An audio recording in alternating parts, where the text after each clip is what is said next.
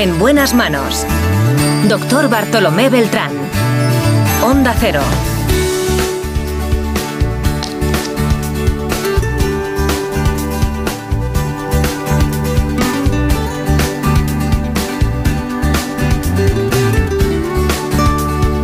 Muy buenos días, me alegro mucho de saludarles. Iniciamos el programa con la columna vertebral. Hablemos de cirugía de la columna vertebral. Lo hacemos con un traumatólogo del Hospital Quirón Salud San José.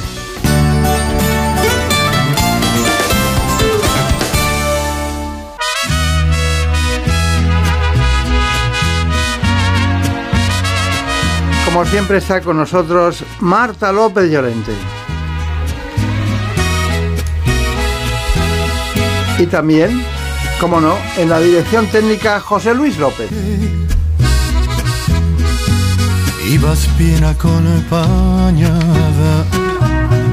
ibas con el de la mano, de repente te reías, de reojo me mirabas. Iniciamos el espacio con este informe. En buenas manos. El programa de salud de Onda Cero. Dirige y presenta el doctor Bartolomé Beltrán.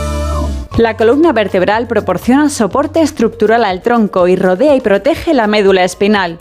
Además, aporta puntos de unión para los músculos de la espalda y para las costillas. Para permitir el movimiento, la columna vertebral tiene que ser flexible. Por eso no está compuesta por un solo hueso, sino por 33 vértebras separadas, dispuestas una encima de otra y sostenidas por un sistema de músculos y ligamentos. Unos cartílagos, los discos vertebrales, situados entre una vértebra y la siguiente, tienen la función de absorber los impactos durante actividades tales como caminar, correr y saltar, permitiendo la flexión y extensión, hay varios problemas que pueden alterar la estructura de la columna o lesionar las vértebras y el tejido que las rodea. Entre ellos están infecciones, traumatismos, tumores, enfermedades como la espondilitis anquilosante y la escoliosis o los cambios óseos frutos de la edad, como la estenosis espinal o las hernias discales. Estas enfermedades provocan dolor cuando se presionan la médula o los nervios y también pueden limitar el movimiento. El tratamiento varía según la enfermedad, pero algunas veces incluyen aparatos ortopédicos para la espalda y cirugía. Bueno, la verdad es que va a hablarnos de esta técnica y de muchas otras cosas en relación precisamente con la causa más frecuente de baja laboral junto con las manos en el mundo.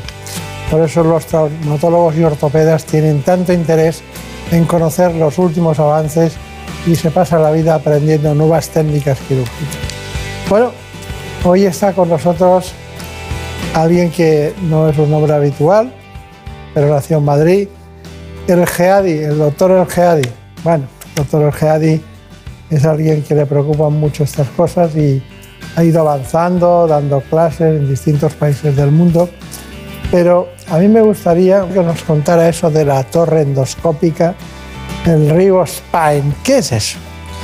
Bueno, en realidad es un, es un elemento es una herramienta que utilizamos en, las cirugías y nos permite eh, integrar las imágenes mm, durante una cirugía, tanto de la resonancia como de la propia cirugía que estamos realizando en ese momento, eh, como de las imágenes del navegador en tiempo real.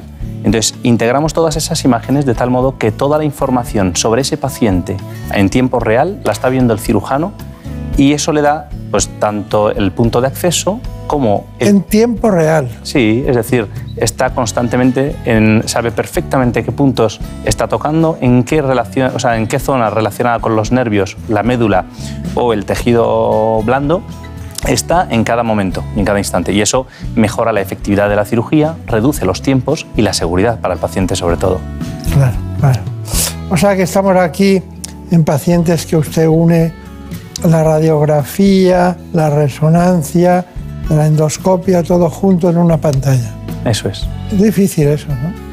Sí, la verdad es que es, hace cinco o seis años sonaba algo muy lejano, muy difícil de conseguir y hoy se ha conseguido integrar y afortunadamente somos los primeros en tener ese tipo de torre y tecnología en nuestro quirófano. Dígalo, dígalo. Si lo digo yo parece aquí que estamos publicitándole. Ah, es el primer caso que tienen en España Eso es. de esta tecnología. Efectivamente. Y bueno, y es muy curioso, pero han estado ustedes en muchos sitios, pero me sorprende que, ¿qué pasa? ¿Que es muy cara? Bueno, en parte la, necesitas primero tener una trayectoria en la cirugía endoscópica y tener digamos, una, una cantidad de casuística hecha digamos, importante para poder eh, dar el paso y hacer una inversión de ese calibre eh, para que además eh, digamos, puedas usarla y puedas necesitar un navegador, la complejidad de los casos requiera la integración de imágenes, porque si utilizas casos sencillos o los casos o no tienes una casuística endoscópica muy, muy importante, realmente no le sacas el partido o no sabes usarlo. Es como quien tiene un navegador y nunca ha usado navegación. Entonces, no le das el uso que se merece ese tipo de tecnología. ¿Y, los pacientes cuando llegan dicen, vengo a, que me vean por la torre o es usted que lo indica? No, en realidad yo creo que no saben, eh, no conocen el tema de la torre. Eh, ellos vienen por sus dolores, la mayor parte de nuestros pacientes vienen referenciados. afortunadamente, pues el boca a boca es una de las, eh, digamos, nuestros referentes más importantes y vienen porque buscan una solución poco invasiva para su columna, buscan alternativas a la cirugía convencional que en muchas ocasiones pues, nos lleva a muchísimas complicaciones, largos tiempos de recuperación e incluso múltiples intervenciones.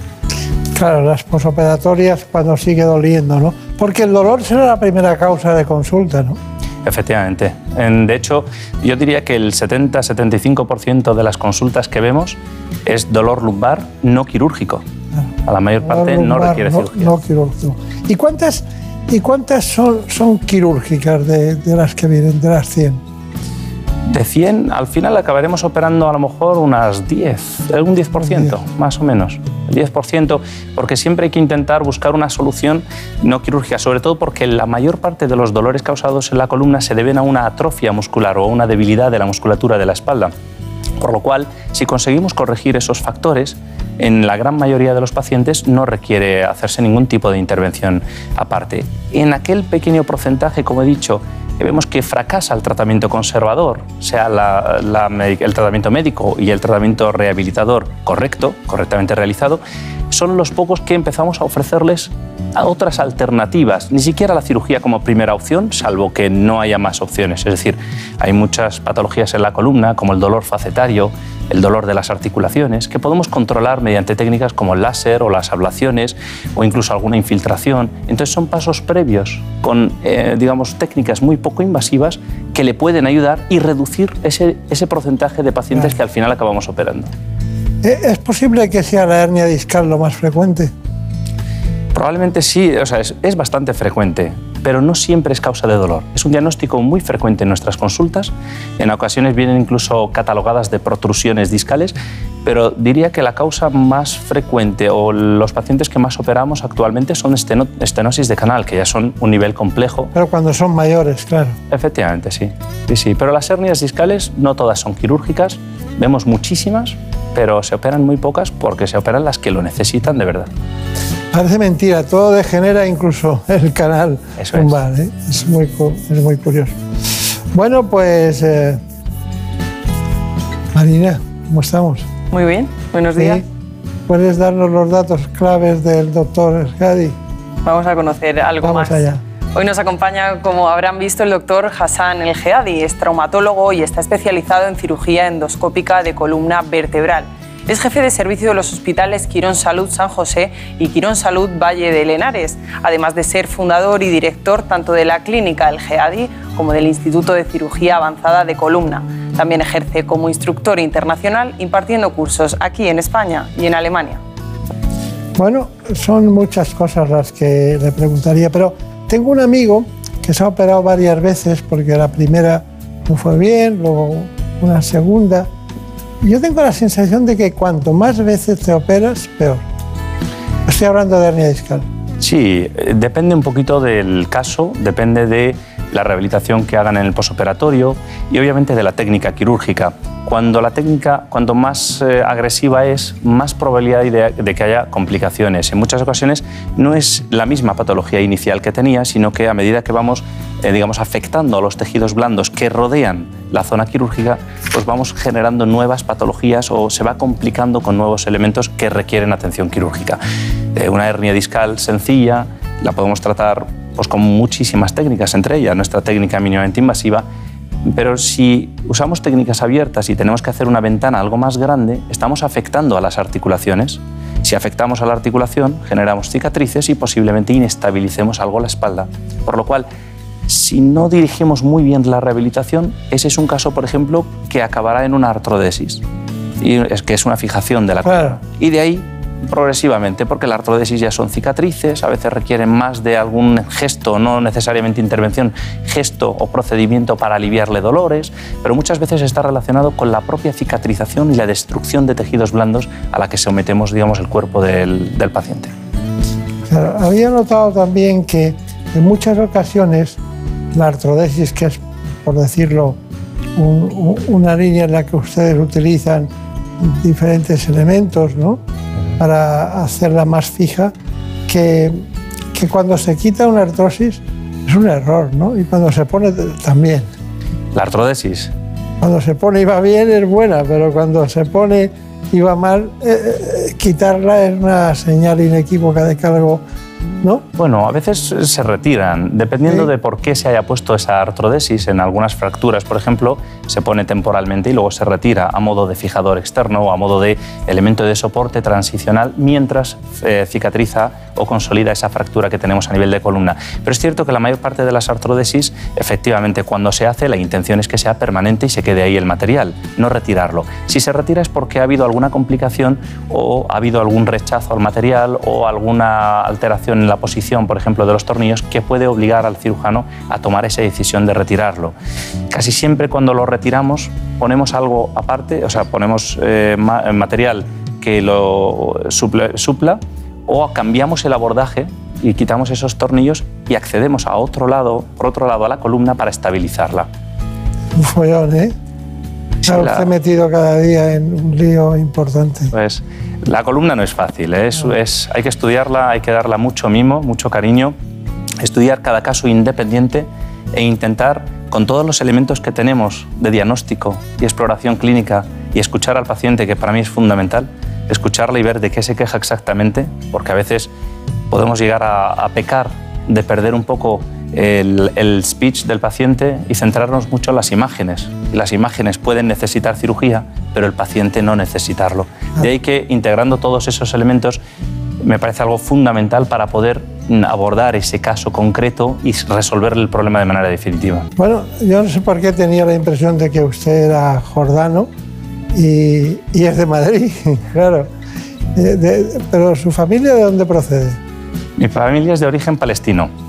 Somos eh, específicamente de Gaza. Mis padres son originarios de Gaza.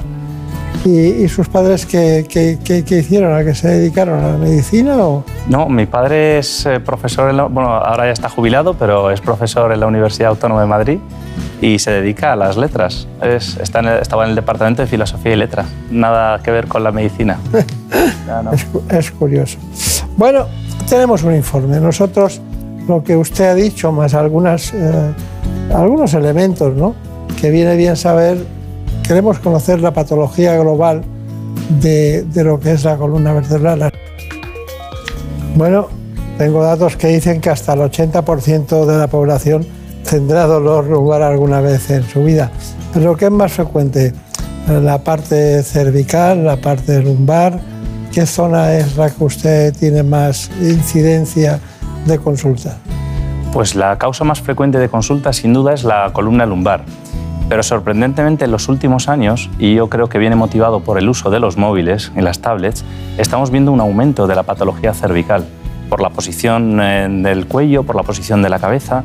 No hay más que mirar en, en el tren o en la calle cómo vamos todos, mm, pendientes del móvil, con una posición que fuerza mucho la flexión anterior del cuello, sobrecarga la musculatura, sobrecarga los discos y sobrecarga los ligamentos de los que hemos estado ahora mismo hablando. Entonces eso ha hecho que la incidencia en patología cervical haya aumentado, pero definitivamente lo que más vemos siempre es, es lumbar. La gente tarda en ir, ¿no?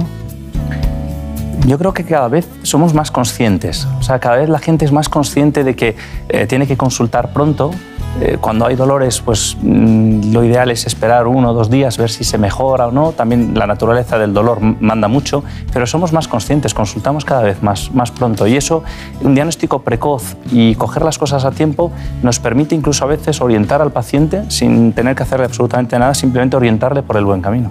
Está bien. Bueno, eh, Brenda Armida estuvo en, precisamente con usted, estuvo en su clínica y nos confeccionó el perfil del paciente que nos lo presenta eh, nuestra querida Marina Montiel. Nos hemos ido una vez más a quirófano, pero antes queremos que vean cuál es la patología que tiene este paciente a través de unas imágenes diagnósticas que nos muestra el doctor El Geadi. El caso de hoy es el caso de una paciente en los 40 años de edad, eh, joven, deportista, activa, y sufre de repente un dolor agudo que va en progresión y va aumentando que ha fracasado con ella tanto el tratamiento médico como el tratamiento rehabilitador y tras hacer una valoración global del, caso clínico con las pruebas de imagen hemos visto la necesidad de hacerle una pequeña cirugía para resolver el caso. Eh, su caso es una hernia discal entre la cuarta vértebra lumbar y la quinta que no es de tamaño grande, es muy pequeñita, pero justo está localizada en la zona donde pasan tanto la rama saliente como la pasante y eso le está produciendo un intenso dolor en la parte posterior de la pierna que alcanza en algunas ocasiones la planta del pie. Tras valorar las diferentes opciones que tiene, se ha decidido por una cirugía completamente endoscópica por un abordaje interlaminar en la cual vamos a hacer una incisión de unos 3-4 milímetros aproximadamente a nivel de la piel y accederemos mediante una cámara directamente al nivel, a la zona de trabajo, en el lado izquierdo, para retirarle la hernia, sellar el disco y en teoría con eso se liberarían las estructuras neurológicas y ya con eso finalizaría el proceso de dolor que presenta la paciente. Bueno, eh, tengo un interés muy especial en, el asunto de la torre endoscópica y la intervención quirúrgica con lo que usted llama la torre de endoscopia, ¿no? y que es el, el Rixo Spice. Qué bien que la medicina esté tan diversificada en todos los lugares y en todos los sitios, ¿no? ¿No le parece interesante? Sí, la, la, verdad es que sí. Es, es una... Además, permite que en los diferentes hospitales cada cirujano haga una técnica. La verdad es que siempre aprendemos nuevas cosas de los compañeros. Pero sí, la diversidad es, es buena. ¿Qué ventaja le ve a esta, cirugía? Es una pregunta que podría llevarnos horas contestar. Yo soy un apasionado de la cirugía endoscópica. Es... Pero cuidado, pero usted no opera algo porque le guste, sino algo porque lo está indicado. Efectivamente, pero como técnica, estamos hablando de técnica quirúrgica. Como técnica es una técnica maravillosa. Los que hemos pasado de cirugía abierta, convencional, a cirugía endoscópica, cuando ves la diferencia en términos de sangrado, de comodidad, de estrés de la coronaria del cirujano, como digo, eh, es, es, como comparar el, el, cielo con la tierra. Es una cirugía más cómoda, es una cirugía que planificada nos permite, eh, digamos, abordar directamente la patología en tiempos mínimos y las complicaciones que podemos tener durante la intervención son prácticamente, vamos, son mínimas. Como habéis visto, el sangrado estamos operando directamente con suero y con una pequeña presión que lo que hace es que no haya ningún tipo ni una gota de sangre en el campo. Eso permite que abordemos pacientes con edades pues, muy avanzadas o con patologías que no permitirían, no les permitirían operarse por cirugías convencionales. Y sin embargo, con esta, como no hay sangrado, no hay inestabilización hemodinámica, no, no, no le hacemos tampoco daño al paciente como para que requiera un nivel de anestesia muy profunda. Entonces hace que podamos abordar más patologías y llegar a más pacientes. Bueno, está usted entusiasmado con, con, la técnica endoscópica. Bueno, hay una cuestión y es que nosotros tenemos mucho interés en conocer el testimonio. El testimonio es la única verdad para demostrarnos a todos lo que pasó. ¿no? Es el caso que tenemos ahora. Pues sí, lo que más nos interesa ahora es ver qué pasa tras realizar una intervención y para ello les presentamos a Pilar y a Juan Vicente. Ellos nos cuentan dos historias muy distintas, pero con algo en común. Para ambos la operación fue todo un éxito. Para ella todo comenzó con un dolor en la pierna que no mejoraba ni con medicación. Y tras algunas pruebas estaba claro. Tenía una estenosis de canal severa y lo estaba obstruyendo todos los nervios. Pilar tenía que operarse cuanto antes o habría un gran riesgo de quedarse paralítica. Para ella esta intervención lo cambió todo. Madre mía, que es que no me duele. O sea, yo desde el momento en que me intervinieron, los dolores desaparecieron. Y tan solo unos meses después ya está recuperada y haciendo ejercicio para mejorar su musculatura. Para mí ha sido, pues eso, de verdad podría decir que como una especie de milagro. Me convertí en la persona que era antes. Para Juan Vicente, los problemas comenzaron mucho antes. Porque yo tenía cuatro vértebras a los nueve años destruidas por la tuberculosis ósea. Fue de los primeros en recibir un autoinjerto en España, pero a su madre los médicos le dijeron... Señora, la medicina ya no puede hacer hoy día nada más por su hijo. Cada día que se pueda poner de pie, que dé gracias a Dios y toda la vida con un corsé ortopédico. Y según le estaban diciendo eso a mi madre, yo por la puerta de atrás me iba a jugar al fútbol. Y quizás fue esta energía y el no resignarse lo que le permitieron llevar una vida normal durante años, hasta que hace un tiempo comenzó a tener fuertes dolores. He estado tres meses de la cama al servicio y del servicio a la cama porque no aguantaba más. Su caso era muy complicado, pero la intervención fue todo un éxito. Feliz nos muestra el resultado y agradece a quienes más lo cuidaron en los momentos más duros. Todo el personal, o sea, desde la primera auxiliar que te cambiaba la cama, desde la doctora que te curaba la herida, apoyo familiar, apoyo de todo tipo. Porque gracias a ellos ahora puede recuperar su vida. Voy a decir, ahora estoy mucho mejor. Nosotros tenemos la métrica del programa, pero el caso, el caso de estos dos pacientes es muy ilustrativo, doctor Jadi, y es muy interesante el poderlo ver, porque esto explicado no, no tiene ningún sentido.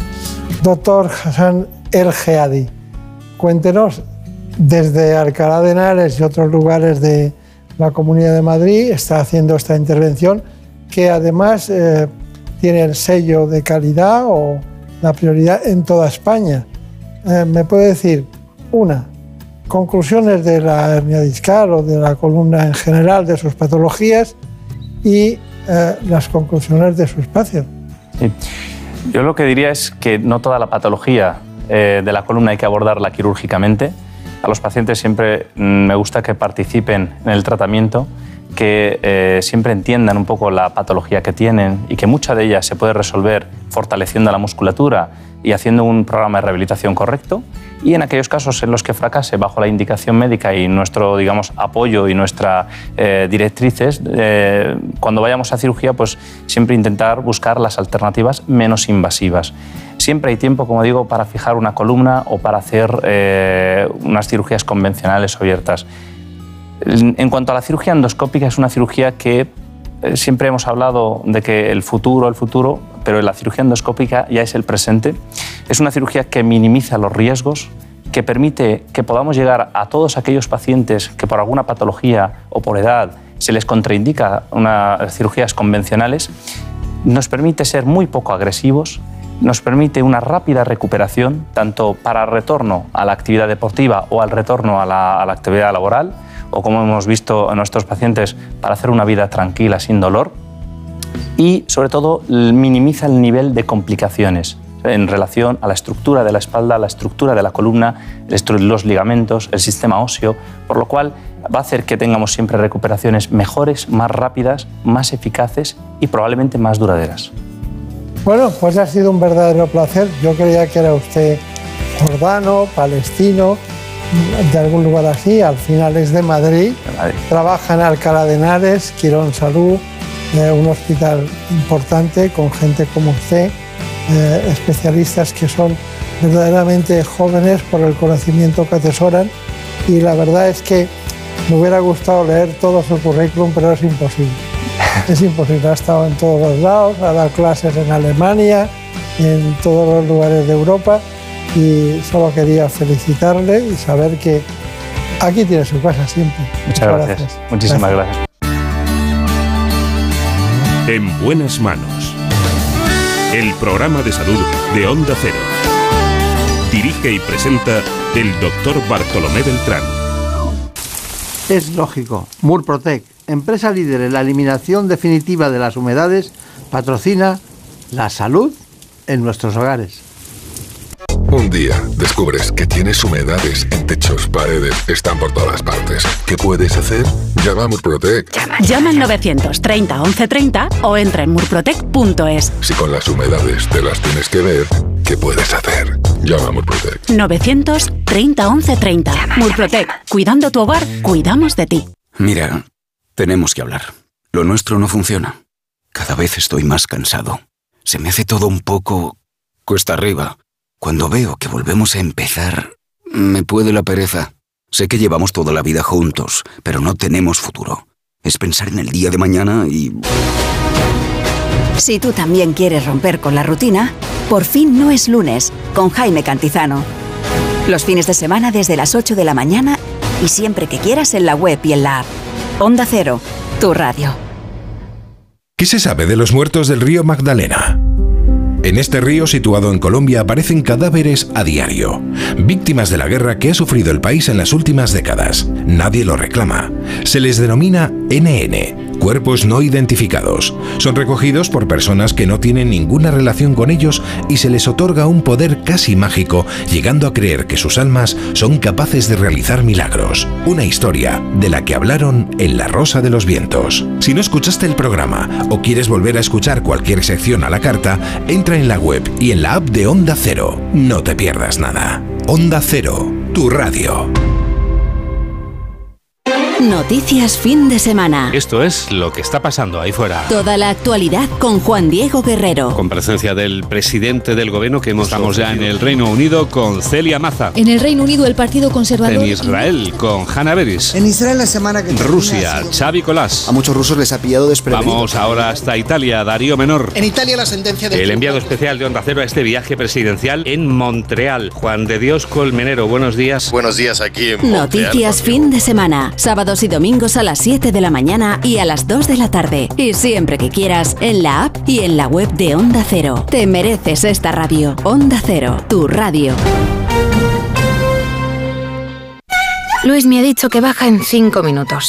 Conociéndolo, calculo que me hará esperar media hora. Saliendo menos 5 llego de sobra. Y me da tiempo a regar las plantas, sacar al perro y tirar la basura, que luego da más pereza. Si eres de analizar cada jugada, eres de Radio Estadio. Escucha toda la información deportiva en Radio Estadio con Edu García. Todos los fines de semana y en todas las grandes citas deportivas. Onda Cero, tu radio. En buenas manos. El programa de salud de Onda Cero. Dirige y presenta el doctor Bartolomé Beltrán.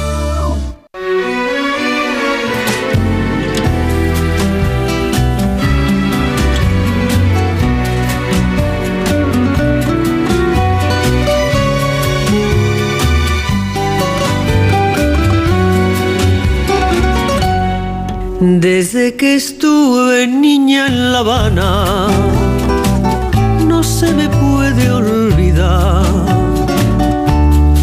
Esta es María la Portuguesa. De mi ventana, tacita lejana. Aquella mañana pude contemplar las olas de la caleta que es plata quieta rompían contra Le vamos a dedicar esta canción al doctor Pedro Hidalgo. y al bamboleo de aquella boca allí le llaman Pero después, ya saben ustedes, esperamos a un gran especialista. Vamos a tratar la oftalmología y en concreto el trasplante de córnea. Lo hacemos con el doctor José Manuel Sandoval.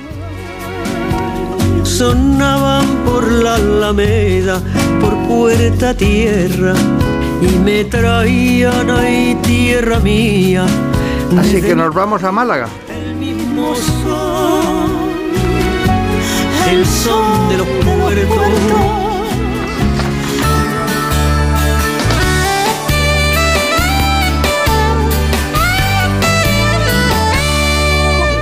La córnea es la capa externa del ojo, es transparente, curvilínea y actúa como la primera lente que encuentra la luz cuando penetra en nuestro globo ocular. cumple una función de defensa frente a traumatismos e infecciones, actuando como escudo protector frente a polvo, gérmenes y otros factores externos. Y además de la córnea depende la capacidad visual, ya que una deformidad o falta de transparencia causará una mala imagen en la retina. La córnea tiene tres capas, el epitelio, el estroma y el endotelio, las cuales pueden verse afectadas por diferentes patologías, congénitas o adquiridas. Entre las más frecuentes destacan defectos refractivos, queratocono, pterigion, infecciones, úlceras y distrofias corneales, ojo seco u opacidad corneal.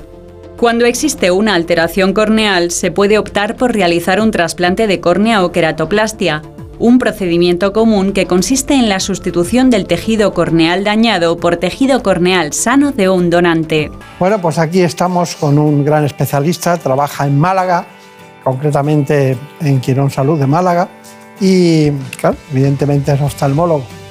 Está con nosotros esta mañana y le agradezco mucho que haya venido desde tan cerca y tan lejos. Muy agradecido por la invitación. Gracias. Una cosa eh, muy, muy importante eh, para nosotros. Eh, la gente no sabe lo que es la córnea, mucha gente no sabe, sabe lo que es el hígado, el corazón, tal, pero la córnea, ¿qué es la córnea? Pues la córnea es un tejido curiosísimo, porque es el único tejido que tenemos que es completamente transparente. Entonces, en, en esa curiosidad estriba la complejidad de, siendo una cosa muy pequeña, que es lo que nos pasa siempre a los, a los oftalmólogos con el ojo, tiene mucha complejidad en tan poco espacio. Ya, mucha complejidad en tan poco espacio. Bueno, hay, tiene un epitelio, un estroma, un endotelio. Aquí lo peligroso es el endotelio, ¿no? Todas las capas tienen su importancia, pero el endotelio es. No digo que respecto a patologías. La, la patología endotelial es al final la que, la que tiene más peso, pero todo lo que sería, por ejemplo, infecciones viene más adelante, más, más expuesto, y hacia atrás todas las patologías de distrofia, que son la- las que ahora estamos teniendo más. Claro, claro. claro. Y, y dígame una cosa, ¿hay, hay suficiente eh, trabajo y hay gente inclinada a hacerse un trasplante de córnea? Aquí lo que ocurre es que cuando uno tiene este problema eh, sí que necesita la ayuda de nuestra ayuda, porque estamos hablando de encontrarte que el órgano que necesita la transparencia para empezar a ver no la tiene. Entonces al final sí que eh, el paciente busca y, y solicita la ayuda porque se encuentra en una situación muy incómoda. Claro, claro. Pero, ¿cu- ¿cuándo está indicado un trasplante de córnea? Bueno, la indicación del trasplante de córnea es sobre todo la pérdida de la transparencia. Esa es la, eh, indicación clínica que nos va a llevar a, indicar un trasplante de córnea. Pero luego hay otras, por ejemplo, córneas muy dañadas, donde eh, unos astigmatismos muy altos. Ahí también van, a, requerirse un trasplante de córnea. O, por ejemplo, que el ojo nos presente un dolor. Entonces, si el, ojo tiene dolor, nos va a pedir también un trasplante de córnea. Claro, claro, claro. Bueno, hay cosas que ustedes tienen que saber del especialista invitado, el doctor Sandoval, que nos la va a contar Brenda Hermida. Sí, el doctor José Manuel Sandoval es licenciado en medicina por la Universidad de Granada y obtuvo formación en el Grupo Europeo de Oftalmología en París. Realizó su especialización en el Hospital Universitario Virgen de la Victoria de Málaga, al que actualmente pertenece dentro de la unidad de córnea y superficie ocular y por otra parte es coordinador de la unidad de trasplantes de córnea del Hospital Quirón Salud Málaga. También ha realizado proyectos de cooperación en Senegal para luchar contra la ceguera evitable. Bueno, esto de la, cegue- la ceguera evitable, hay algunas que son inevitables. Claro, claro.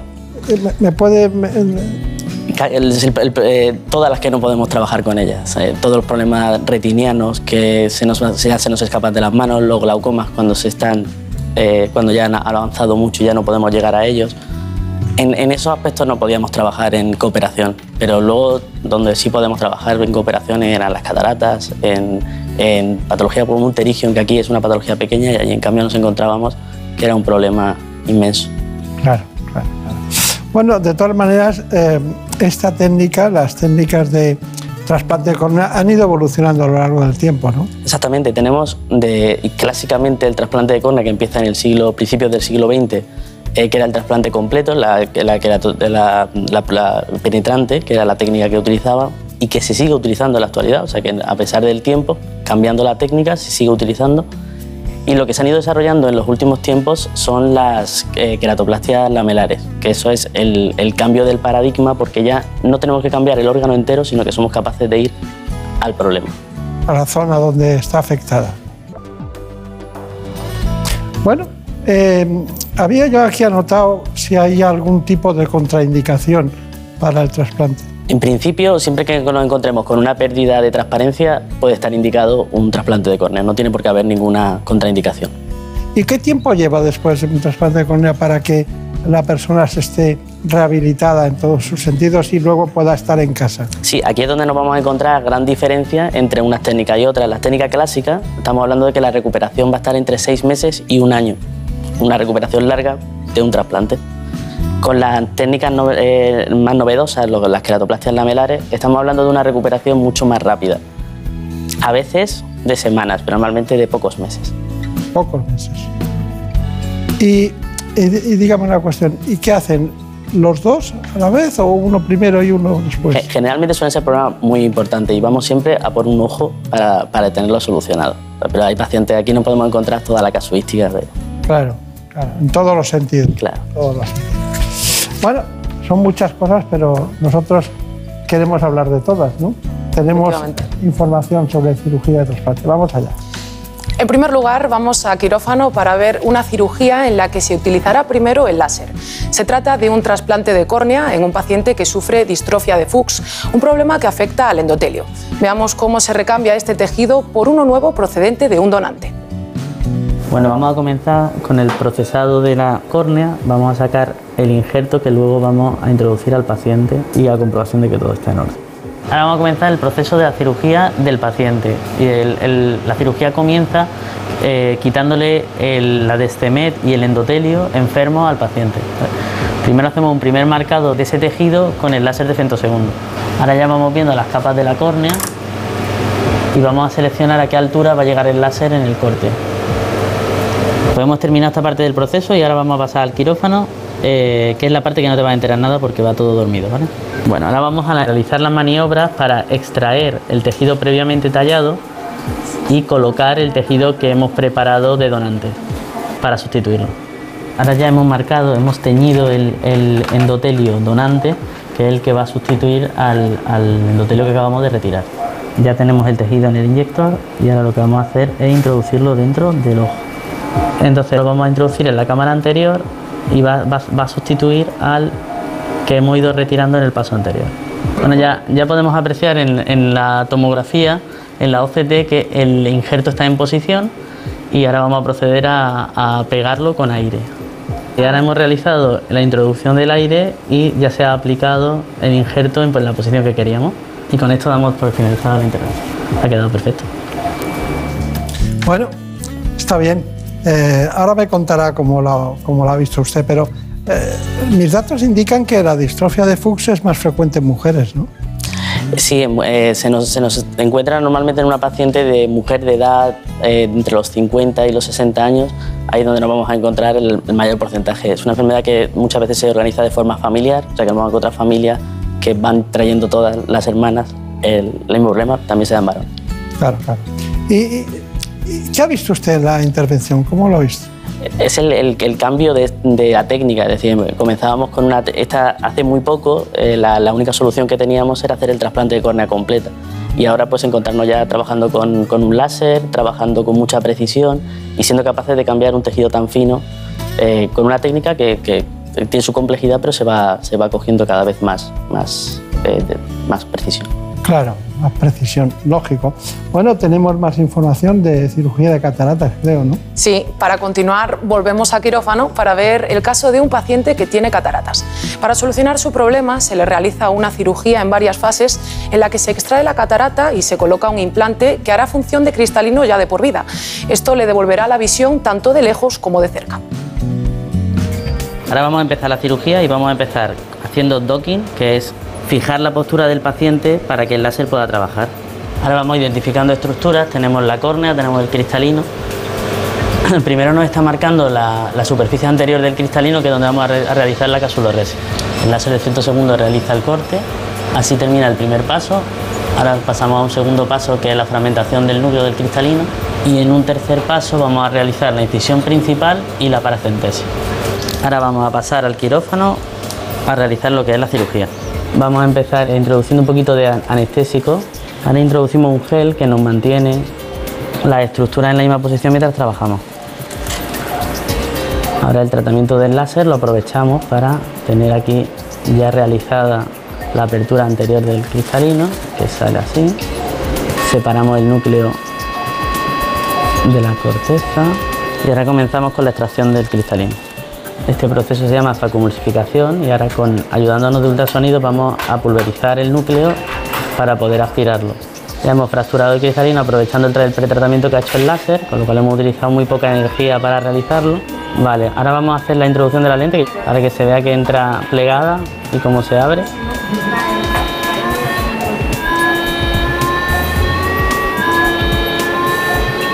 Cerramos las incisiones con suero, hidratando los bordes, se aproximan y ya se queda completamente sellado el ojo. Y un poquito de antibiótico para terminar. Bueno, aquí también vemos que dos ojos, dos tiempos, ¿no? No se hacen las dos a la vez, ¿no? Bueno, en, en el caso de la catarata, con lo que nos está pasando con una cirugía que re- realizamos tanto, es que en ocasiones sí que podemos incluso buscar eh, realizar dos, la cirugía bilateral eh, consecutiva en algunas ocasiones. Pocas. Pocas. Nos sigue gustando más ir primero a un ojo y luego al otro. Claro, claro. Bueno, de todas maneras, las, las cataratas son muy frecuentes. Es la operación quirúrgica más frecuente que hay en el mundo, ¿no? Y también en España. Y estamos hablando de que en España eh, estamos 450.000, 500.000 al año se operan de cataratas. Ustedes eh, son una- un conjunto de especialistas que pueden hacerlo. Pero mm, es que hay mucha población que es capaz de tener esta posibilidad, este, este tratamiento, pero también hay mucha gente que llega, ¿por qué? A la catarata. La catarata, lo, solemos decir que si vivimos lo suficiente, todos vamos a tener catarata. O sea, igual que nos llegan los, en torno a los 40, 45 años, nos llega la presbicia y ese no deja a nadie atrás, la catarata es un poquito los- la siguiente etapa de, de la vida. Entonces, esa es la, la causa por la que nos encontramos con tantísimos pacientes que eh, muchas veces el paciente quiere saber si haber estado más expuesto a los ordenadores o al sol o alguna circunstancia concreta le ha podido llevar a desarrollar las cataratas. Pero al final es, un- es que es una condición, vamos llegando a ella todos conforme vamos llegando a, a una edad. Y la causa más frecuente es la, la diabetes, por ejemplo, la hipertensión. o- Exactamente, hay, hay mu- muchas causas que favorecen que venga, por ejemplo, la catarata antes.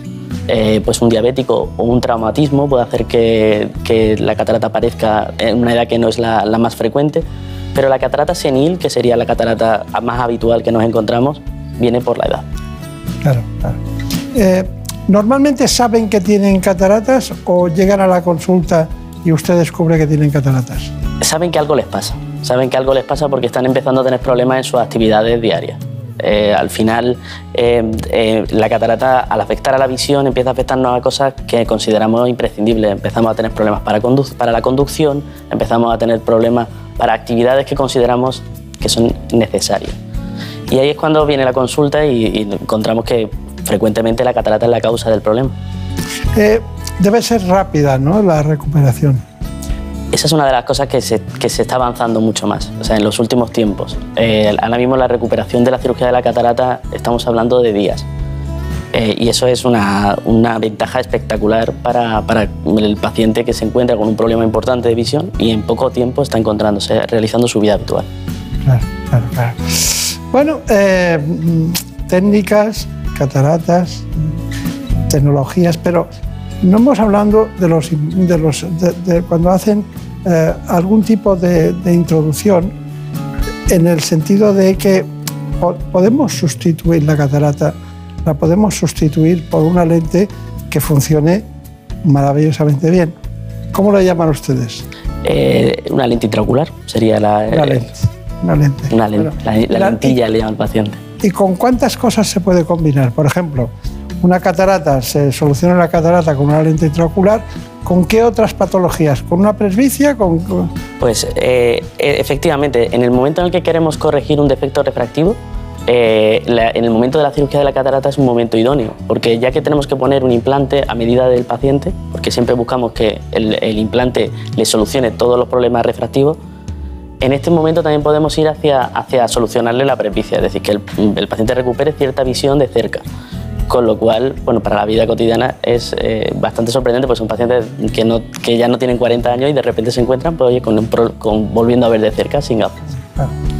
Y, y a mí que me, me produce un cierto resquemor las operaciones sobre el ojo, ¿no?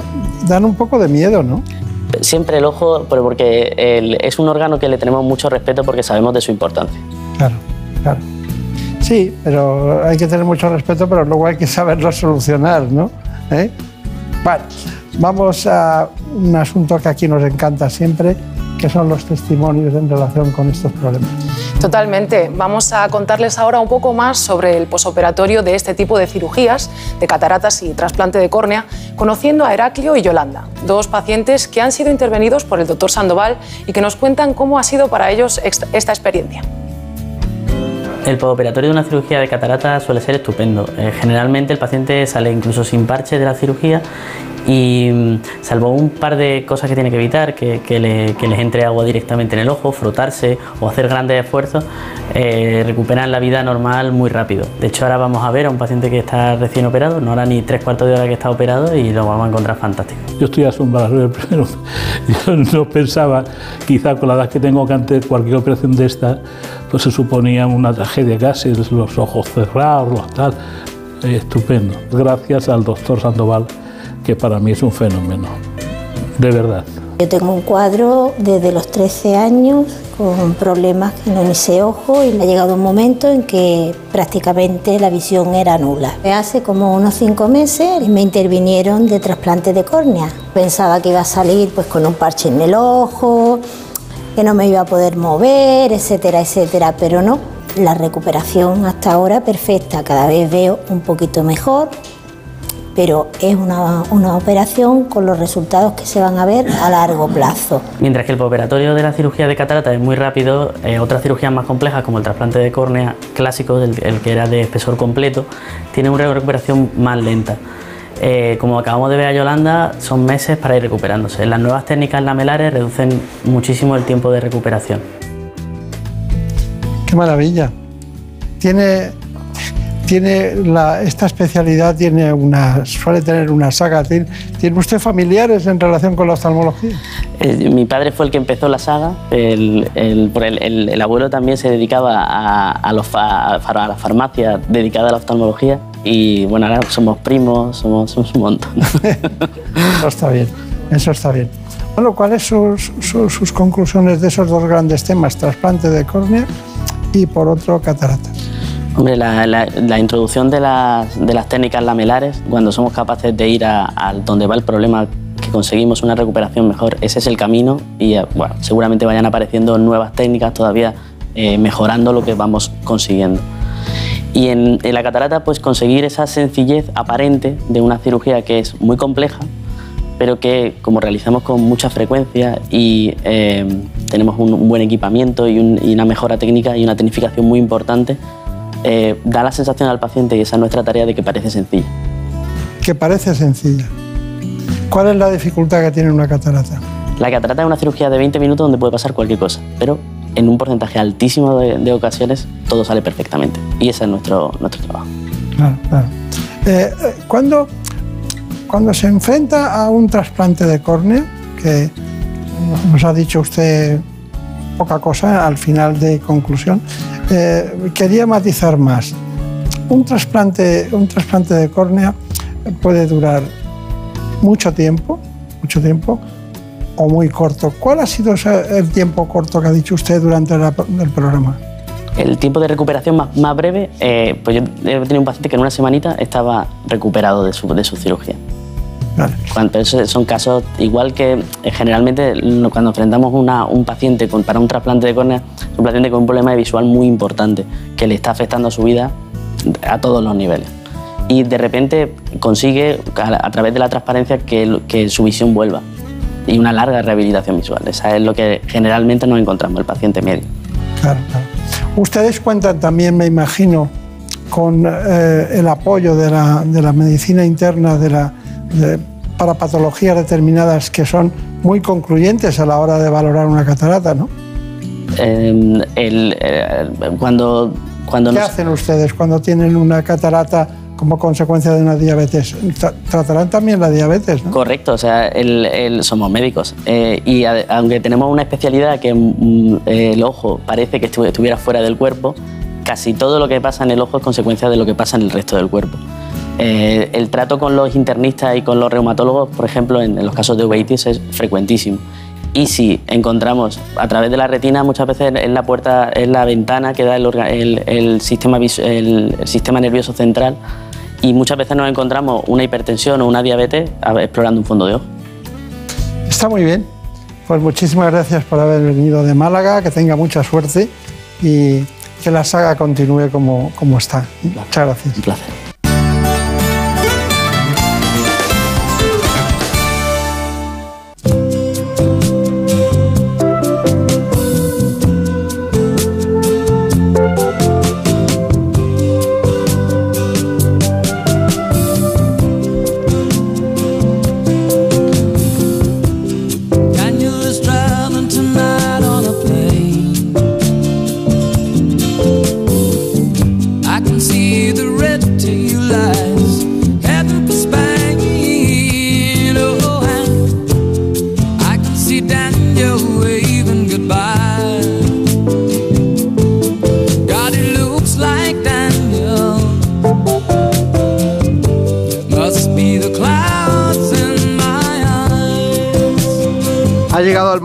Conocer las noticias que se han producido en España y en el mundo.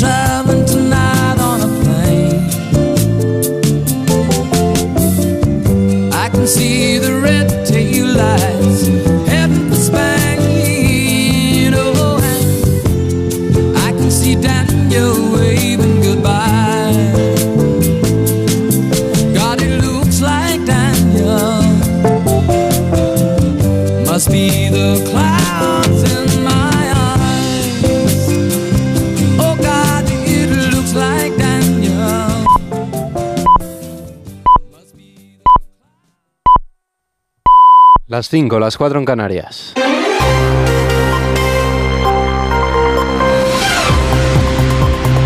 Noticias en Onda Cero. Saludos, buenas noches. El gobierno de Qatar, en clave en las negociaciones con Hamas, expresa su optimismo sobre la liberación de todos los rehenes retenidos por las milicias palestinas en la franja de Gaza. Así lo ha señalado el portavoz del Ministerio de Asuntos Exteriores qatarí. Lo ha hecho en una entrevista que ha realizado en un medio de comunicación de Alemania. En ella también asegura que aunque el objetivo es el regreso de todos los rehenes, las mujeres, los niños y las personas que no tengan nada que ver con el conflicto entre Israel y Hamas serán los prioritarios. De los más de 200 rehenes retenidos en Gaza, más de una veintena son menores de edad y más de 20 también tendrán, tienen más de 60 años. Los primeros rehenes liberados por el grupo terrorista eran una madre y una hija con doble nacionalidad israelí y estadounidense. Escuchamos al padre de ella. Me siento maravillosamente. Esta noche voy a dormir bien. No he dormido bien durante las dos últimas semanas. Hablé con mi hija, ella se ve bien, ella se siente bien, entonces la vida es buena. Por otro lado, este sábado en Egipto, la cumbre por la paz celebrada en el Cairo con la presencia de numerosos dirigentes árabes y representantes de otros países del mundo concluía sin ninguna declaración conjunta de manera formal. Una reunión a la que, por cierto, asistía el presidente del gobierno, Pedro Sánchez. Ampliamos información, Jacobo de Regoyos. Pedro Sánchez hablaba directamente de alto el fuego y también de la necesidad de que la guerra no se extienda por Oriente Medio.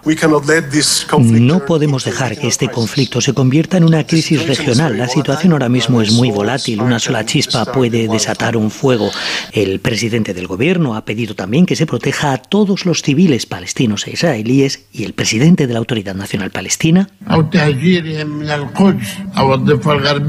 Mahmoud Abbas, advertía que los palestinos no deben abandonar sus tierras como pide Israel por temor a que este país se las quede, como ya ocurrió en 1948 y 1967, cuando no dejaron que volvieran los refugiados. Tanto la ONU como la primera ministra italiana, como su homólogo griego, como el anfitrión egipcio, pidieron una hoja de ruta hacia una solución de fondo, la de los dos estados cada vez más lejana, porque lo cierto es que algunos de los actores fundamentales para que esta solución pueda llegar a buen término, como Estados Unidos, Rusia o China, han enviado solamente a sus enviados especiales para Oriente Medio. Cambiamos de asunto en el terreno político y en materia económica les contamos que la vicepresidenta primera del Gobierno en funciones ha considerado las perspectivas de crecimiento de la economía española para 2024. Dice que son importantes en un momento tan complejo como el actual. Según Nadia Calviño, los fondos europeos van a permitir que España se encuentre por encima de las grandes economías del euro. Pero gracias a esos fondos europeos hemos conseguido que España tenga una recuperación fortísima en 2021 y 2022, con un crecimiento del Producto Interior Bruto sin precedentes en nuestro país.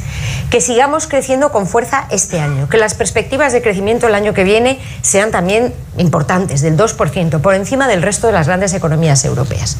Desde el Partido Popular critican la revisión del plan de recuperación de España con la que se movilizarán un total de 93.500 millones de euros de forma adicional. Juan Bravo, vicesecretario de Economía de los Populares, considera que esto se debe a que España no ha crecido y que por lo tanto Europa tiene que aportar más dinero. El dirigente popular también se ha referido a otras cuestiones económicas, por ejemplo, ha pedido al gobierno un nuevo sistema de financiación autonómica.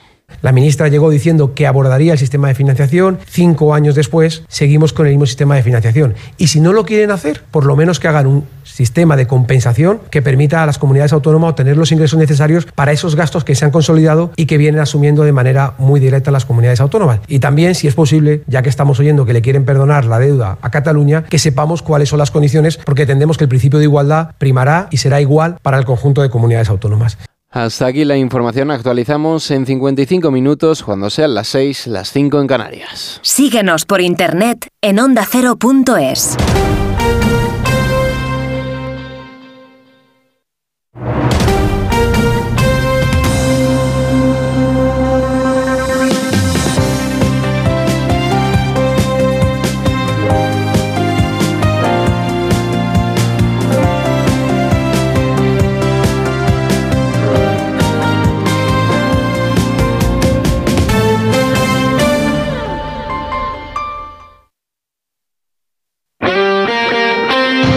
domingo todo el deporte te espera en Radio Estadio, con un clásico de nuestro fútbol, Barcelona Athletic. El Barça que ha ganado todo como local frente a unos leones que buscan plaza de Liga de Campeones. Además, Girona Almería, Villarreal Alavés, Las Palmas Rayo y las paradas habituales en los estadios de Segunda División. Especial atención a la narración del Gran Premio de Estados Unidos de Fórmula 1 y a los resultados del Gran Premio de Australia de motociclismo de la Liga ACB de baloncesto. Este domingo desde las 3 de la tarde, todo el deporte te espera en Radio Estadio con Edu García. Te mereces esta radio. Onda Cero, tu radio.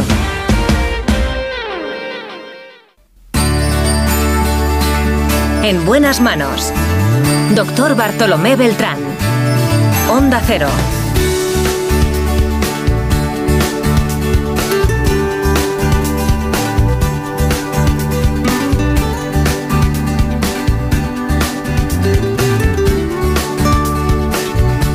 Y ahora en la segunda parte del programa vamos con la psiquiatría. Lo hacemos con el doctor, que en este caso es una mujer, Pilar Sierra.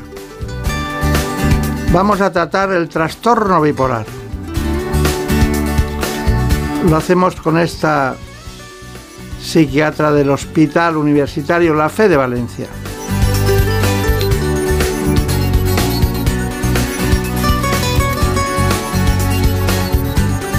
Afecta el trastorno a cerca de un millón de personas en España, pero casi la mitad está sin diagnosticar.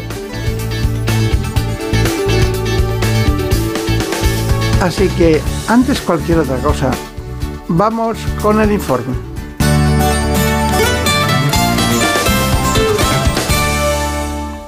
El trastorno bipolar, antiguamente llamado psicosis maníaco-depresiva, es una enfermedad mental caracterizada por una alteración del estado de ánimo, con alternancia o combinación de los episodios maníacos, en los que la persona se siente eufórica, y depresivos, en los que reina la apatía y una profunda tristeza. España, con cerca de un millón de personas afectadas, es líder en número de pacientes, aunque solo están diagnosticadas 300.000. Otras veces se confunde con esquizofrenia, trastornos de la personalidad y de la conducta o con problemas relacionados con drogas o alcohol. Esta dolencia afecta por igual a hombres y a mujeres y suele aparecer en el inicio de la edad adulta, entre los 20 y los 30 años. Pero con el diagnóstico y los tratamientos adecuados se puede llevar una vida normal. Lograr una detección correcta y precoz y luchar contra la estigmatización son los principales retos a los que se enfrentan tanto los profesionales como los afectados de trastorno bipolar. Muy bien, pues estamos eh, muy contentos, muy orgullosos de que esté con nosotros una de las grandes expertas españolas en un asunto muy importante que es el trastorno bipolar. Un millón de personas, la mitad está sin diagnosticar. Hoy conseguiremos que algunas le peguen con el codo y le digan, ves, tendrías que ir a la especialista en psiquiatría. Así está con nosotros la doctora Pilar Serrano. Bueno, eh, es muy fácil decir, es una alternancia entre periodos de manía y periodos que son normalmente eh, depresivos. ¿no? Bueno, eh, solo por, por, ponerlo sobre la mesa, ¿cuándo se empieza a ver una persona normal? Eh, tienen 25 años, 28, empiezan a salir, ella o él, ¿cómo pueden darse cuenta de que tiene un trastorno bipolar? Sí. Bueno, pues al principio eso es bastante complicado. Eh, porque los inicios, los cambios conductuales del inicio de la edad de la adolescencia pueden coincidir con cambios propios de esa edad. Eh, pero los cambios se van haciendo más presentes y van generando más cambios conductuales. El trastorno bipolar realmente es una enfermedad mm, eh, crónica y es una enfermedad grave y está diagnosticada dentro de, bueno, en las, enfermedades, en las clasificaciones que utilizamos los psiquiatras para dividir las enfermedades mentales, está dentro de, los trastornos del estado de ánimo. Es decir, e insisto en ello porque se ha desvirtuado de algún modo el concepto de bipolaridad y por eso también es difícil el diagnóstico. Muchas veces de una manera coloquial hablamos de estoy bipolar, me ha cambiado el ánimo, es un bipolar y, y entonces esto nos, nos, dificulta el diagnóstico a los psiquiatras. Eh, por eso es importante señalar que un paciente con un trastorno bipolar tiene periodos de estado del ánimo. ¿no? Nosotros eh, lo comentamos siempre a nuestros pacientes o, o a los estudiantes, diciendo que, bueno, que todos tenemos épocas en las que el ánimo eh, va mejor y va peor. Días, eh, tenemos días buenos, días de hoy me levanto alegre, estoy más contento y otros días me pasa lo contrario. Pero ese es un malestar o un bienestar que no hay que tratar, ¿eh? porque Claro. eso es la vida, es inherente al sufrimiento de la vida humana y esto es otra cosa. Entonces se va a ver algo diferente en estos pacientes. Está usted hablando de, de una zona muy concreta del, del cerebro que es la zona límbica, ¿no? Exactamente. Sí. Y qué, qué- qué curioso, ¿cómo se estudia la zona límbica? Claro. Eh, a ver, el estudio también es complicado, estamos en una enfermedad complicada. Eh, nosotros lo explicamos también diciendo que el, trastorno bipolar tiene dos, dos causas, digamos. ¿no? Desde luego tiene un origen neurobiológico que precisamente se incide en la zona del sistema límbico, que es nuestro regulador de emociones, es como nuestro, nuestro termostato, que hace que nuestro ánimo pues, sea más o menos parecido. Eh, lo que ocurre es que eh, con un origen hereditario hay una disfunción neurobiológica de esa zona, la zona que regula las emociones, y, y tiene una base genética, una base que se está estudiando. Perdóneme que, que la interrumpa, pero lo de si- siempre hay genética detrás. Siempre. Siempre. Siempre, siempre hay un origen endógeno. Endógeno. Endógeno, siempre hay una causa orgánica. Y siempre hay padres, algún padre, algún familiar que lo ha tenido. A ver, es lo más habitual. De hecho, es una de las enfermedades eh, que más se heredan, de las enfermedades mentales que más se heredan. También hay que explicar que a veces puede aparecer por primera vez en una, en una familia. Pero cuando haces la historia, generalmente ha habido un padre, ha habido un abuelo. Claro. Eso sí. Bueno, eh, también me gustaría saber a qué edad se diagnostican, porque no es lo mismo Mm. un tipo de, de trastorno bipolar que otro tipo de trastorno bipolar. Hay algunos que se dan más en personas mayores, otro en personas de 30 a 40 años, según los datos que manejamos en el espacio, Mm. o quizás, eh, por ventura, hay unas formas que son mixtas. ¿no? Mm. ¿Qué me dice de esas tres? Claro. Eh, sí, eh, generalmente suele empezar, como he señalado antes, en la época de la adolescencia.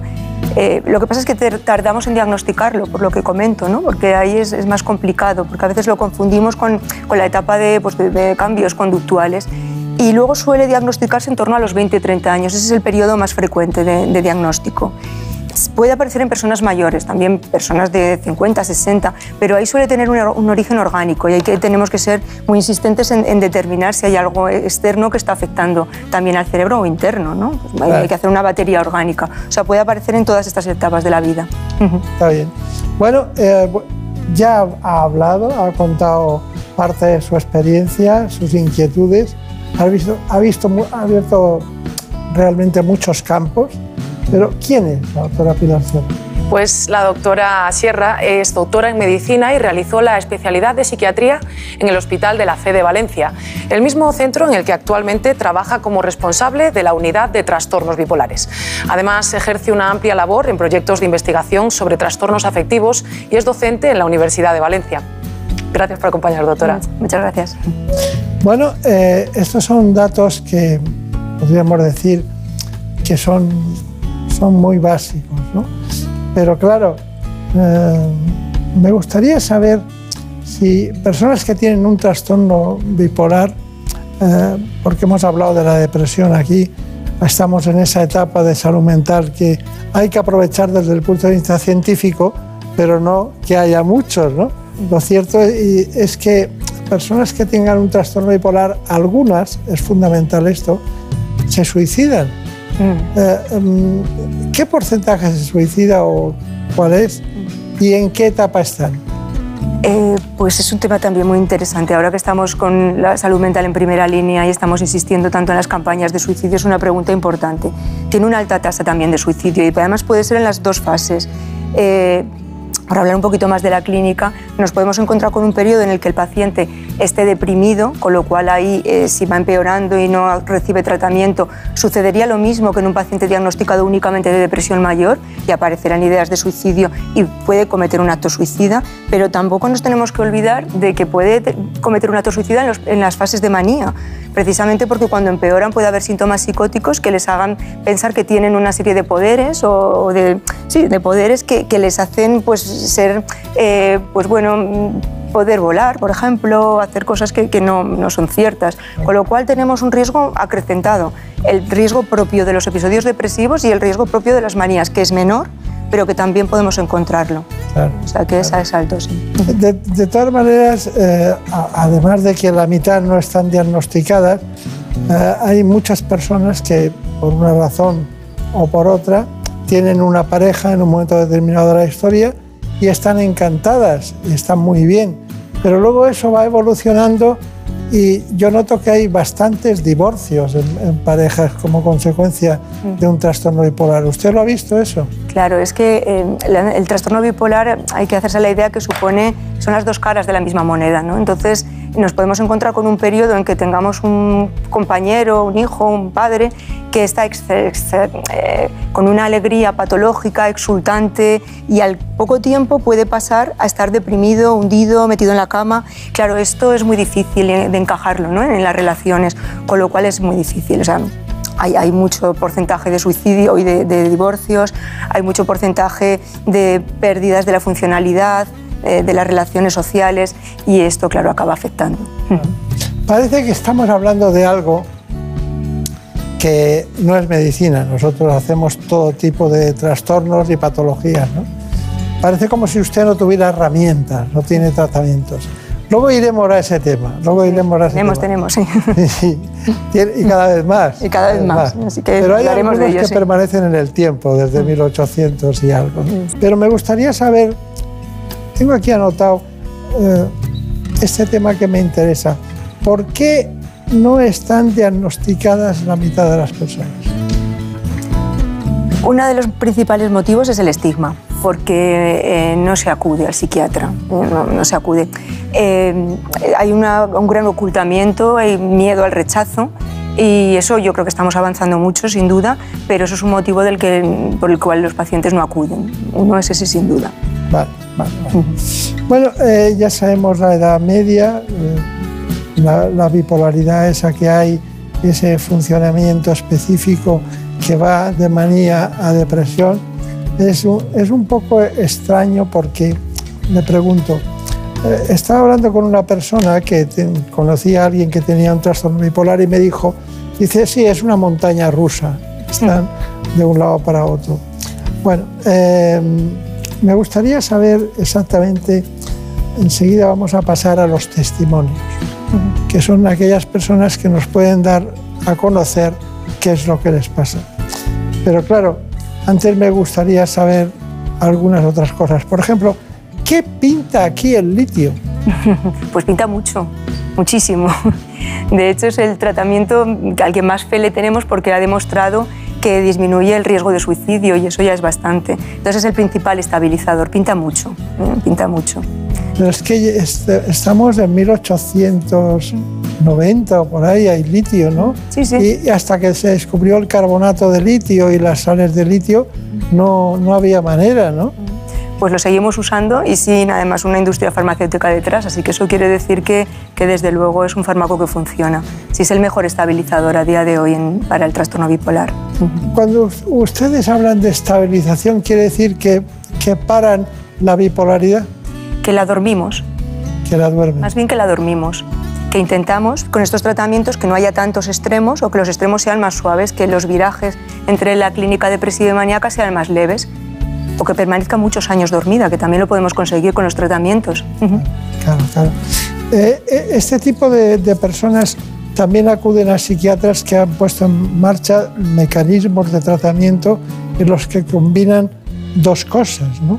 Combinan una medicación determinada con el litio, ¿no? Eso pasa. Sí, co- combinar el litio, eh, lo habitual es que lleven un estabilizador los pacientes, pero en épocas que se descompensan sumamos otros tratamientos, es decir, reforzamos el litio y ahí entrarían los fármacos eh, antidepresivos y los antipsicóticos. O sea que son frecuentes las combinaciones personalizadas, claro.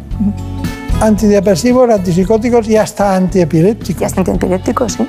Pero entonces, ¿de qué estamos hablando? Porque muchos de los estabilizadores eh, tienen un fundamento antiepiléptico, no todos, pero por ejemplo el valproato o la lomotrigina son dos eh, antiepilépticos que se ha demostrado también que ayudan a estabilizar y que previenen los episodios de manía o de depresión. Sí, sí. Bueno, también tenemos elementos eh, como los, los, las tecnologías para el tratamiento, el electromagnetismo y ese tipo de cosas que se han puesto más de moda y tal, pero es una enfermedad para toda la vida, que no se cura.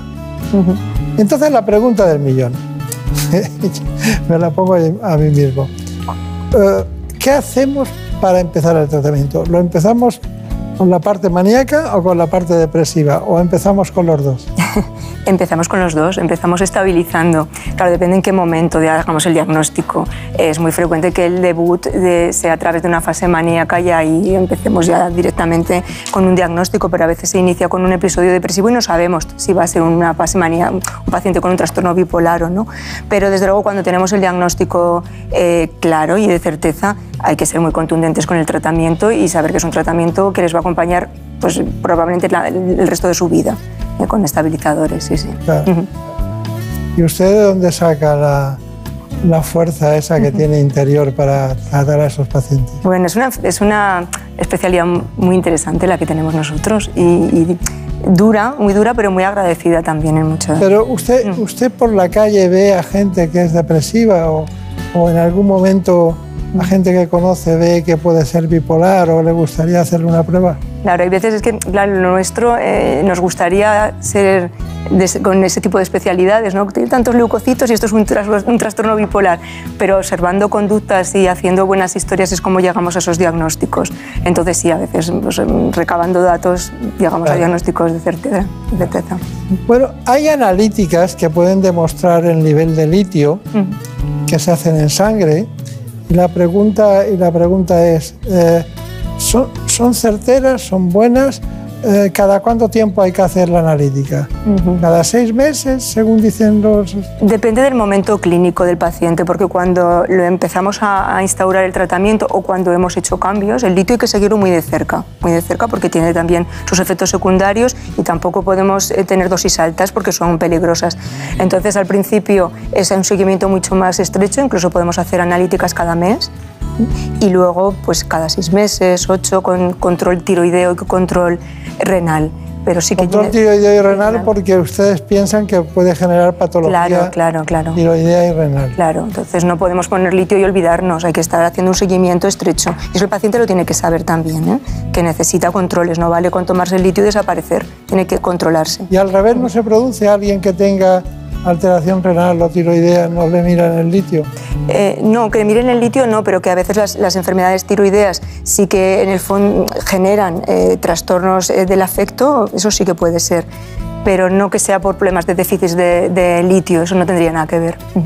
Está bien. Bueno, vamos con la tecnología, el tratamiento de tecnología, concretamente con la estimulación electromagnética. Y también había notado que al tratarse de una enfermedad para toda la vida, esta, esta información puede ser muy interesante. Pues sí, porque como estamos viendo en el programa de hoy, el trastorno bipolar es una enfermedad crónica para toda la vida, que, pero sin embargo existen fármacos y tratamientos para mejorar sus síntomas, como es el caso de la estimulación electromagnética. Por ahora sigue en fase de prueba, pero hasta el momento ya ha dado muy buenos resultados.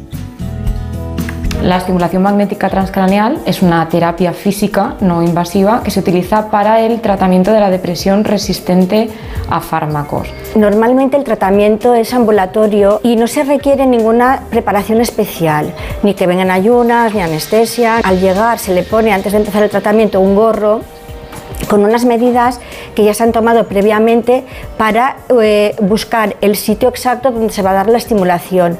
Siempre se emplea el mismo gorro y siempre en la misma localización.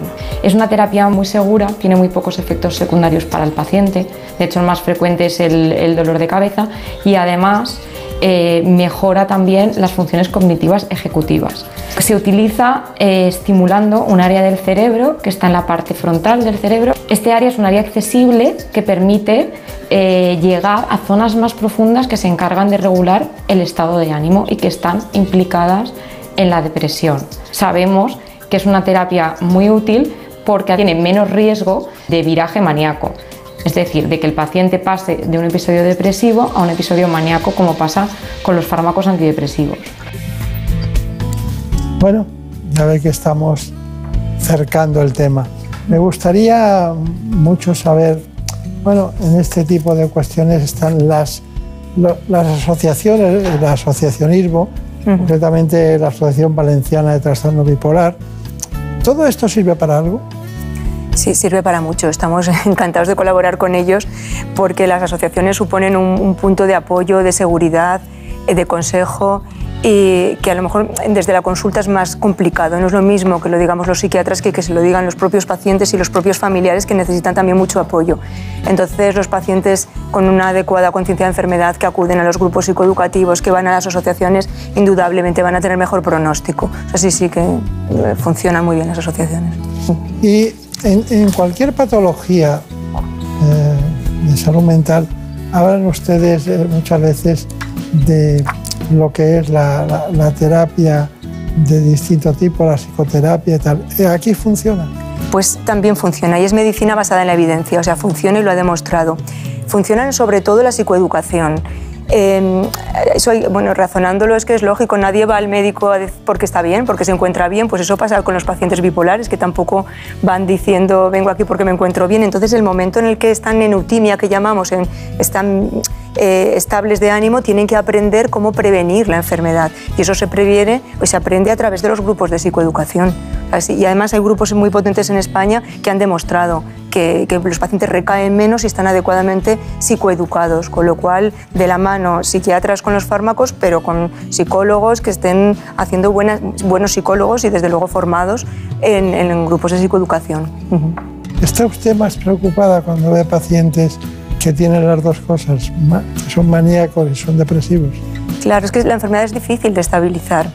Es difícil y sobre todo es muy difícil conseguir una adecuada conciencia de enfermedad. Eso es un caballo de batalla tremendo, conseguir que el paciente se tome el tratamiento y se lo tome siempre, cuando está mal, pero también cuando está muy bien se lo tiene que tomar y eso es un caballo de batalla. Entonces nosotros tenemos que estar ahí pues muy, muy al pie del cañón. Sí, ya veo, ya veo. Bueno, Brenda Armida, vamos con las asociaciones.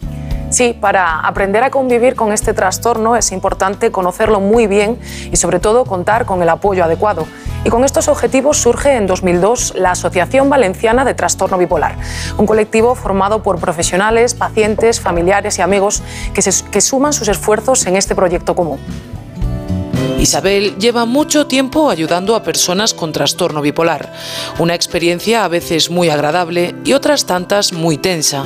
agradable porque eh, ves como milagros, es decir, como una persona que ha estado muy mal, muy mal, de pronto la ves que está muy bien y cuando las cosas se tuercen, que es cuando entran en crisis, pues, eh, pues ves todo lo contrario, es como ver el infierno y el cielo, las dos cosas. Desde allí se ayuda a pacientes y familiares como Enunciación. Es mucho sufrimiento. Ver a tu hijo lo que sufre, lo que mal duerme, que no vive.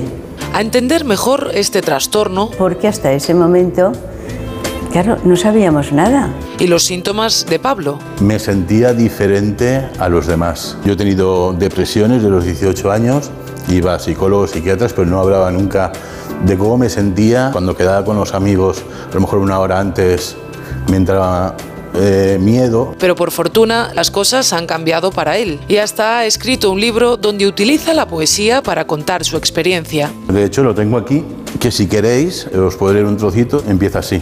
Esta niebla, blanca y espesa, esta cueva, larga y oscura, este viento, ruidoso y frío, esta ciudad de silencios y miradas, lo grande lo veo pequeño, lo difícil lo veo fácil, a borbotones en las palabras, Una emotiva manera de plasmar su historia. con su encendida primavera. Bueno, son historias de cada día que usted ve en la consulta. ¿Cuántos pacientes ve aproximadamente cuando pasa a consulta? En la unidad tenemos unos 500 activos ahora y al día depende del día, pero bueno, tenemos un buen número ¿eh? de pacientes, sí, sí. ¿Cuál sería el tratamiento, la investigación en el mejor tratamiento o en el posible mejor tratamiento que ustedes están llevando a cabo ahora? Sí. Bueno, nosotros estamos muy volcados en el tema de la neuromodulación, lo que ha salido en el informe. Entonces estamos muy, muy interesados en el estudio de, desde luego, de la terapia electroconvulsiva, que aunque llevamos muchos años utilizándolo, no es una novedad en trastorno bipolar, pero se ha visto que también en continuación previene la aparición de nuevos, es una especie de estabilizador. Y también estamos muy interesados en la estimulación magnética transcraneal, que tiene menos efectos secundarios cognitivos y nos está dando muy buenos resultados en depresión bipolar. O sea que por ahí irían nuestras líneas de investigación ahora. Qué curioso que al final no va a haber que ni dar medicación ni abrir el cerebro, que va a ser todo eh, desde el punto de vista... Bueno, dar medicación seguiremos dando medicación, Sí, aunque ¿no? utilicemos estas técnicas. Nos pueden ayudar a disminuir el número de fármacos, que siempre es una ventaja. ¿eh? Pero los fármacos hay que seguir manteniéndolos, no, no una cosa no excluye la otra.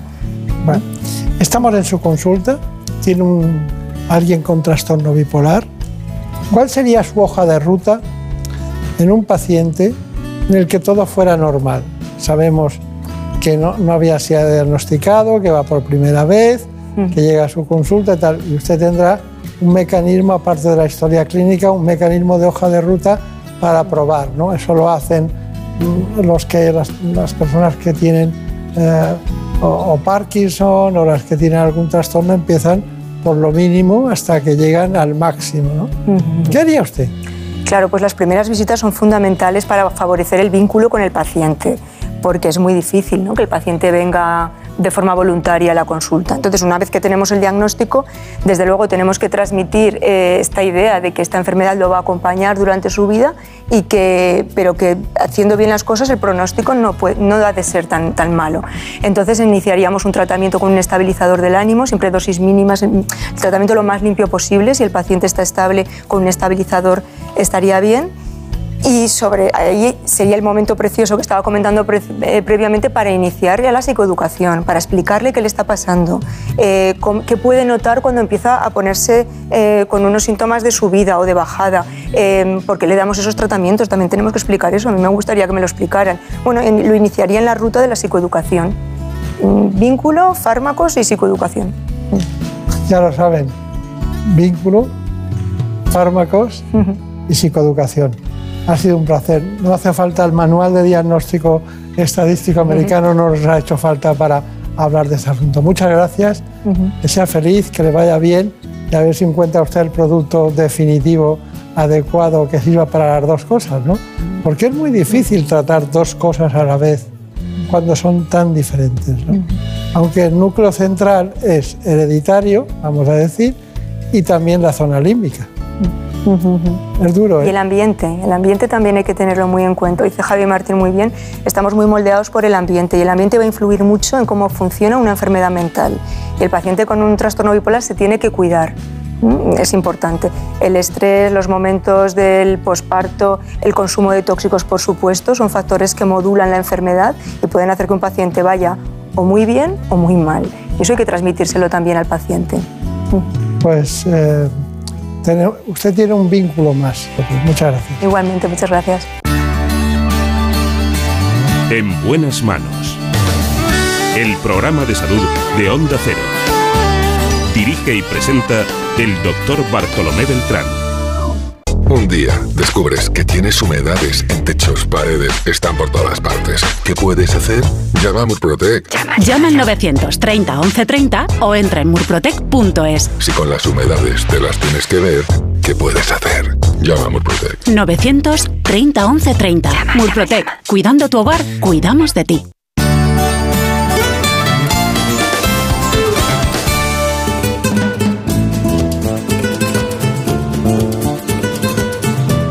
Ha llegado el momento de conocer lo que publican nuestros compañeros de La Razón en ese suplemento de A tu Salud. Saludos desde La Razón. Esta semana dedicamos nuestra portada a los premios Príncipe de Asturias, ya que entrevistamos a Luis Pizarro, director ejecutivo de Iniciativa Medicamentos para Enfermedades Olvidadas, una ONG que acaba de recibir el prestigioso galardón en la categoría de cooperación. Además, desgranamos una nueva técnica que logra latidos más eficaces en pacientes con marcapasos y con motivo del Día Mundial de la Tartamudez explicamos que con atención temprana y empatía es posible que desaparezca hasta en el 85% de los casos, sobre todo si se aborda desde edades tempranas. En nuestra sección de alimentación contamos cómo van las últimas investigaciones sobre la influencia de la dieta en las personas que presentan COVID persistente. Y también hablamos de un hito científico con sello español, ya que investigadores de la Clínica Centro de Madrid han identificado un gen clave en la lucha contra la artrosis. En nuestra contra entrevistamos a Melissa Chan, dietista, nutricionista y autora del libro Come sin culpa, quien nos asegura que decir que la delgadez equivale a salud es una afirmación que ya está anticuada. Pero como siempre estos son solo algunos de los contenidos. Encontrarán más información en las páginas del suplemento a tu salud y durante toda la semana en nuestra web www.larazón.es barra salud. Sin más, que pasen una feliz semana y cuídense. En buenas manos.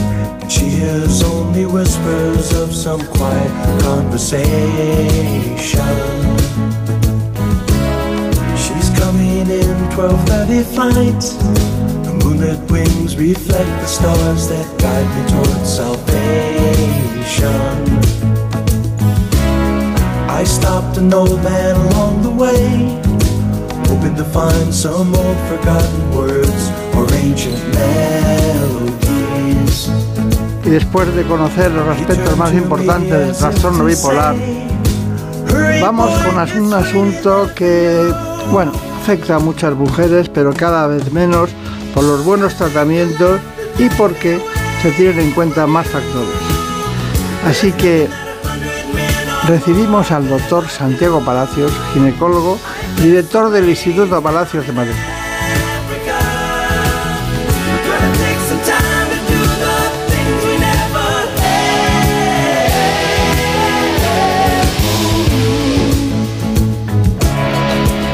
Para tratar los temas que nos ocupan, como pues son las alteraciones que provoca la menopausia, les proponemos este informe. En buenas manos. El programa de salud de Onda Cero. Dirige y presenta el doctor Bartolomé Beltrán.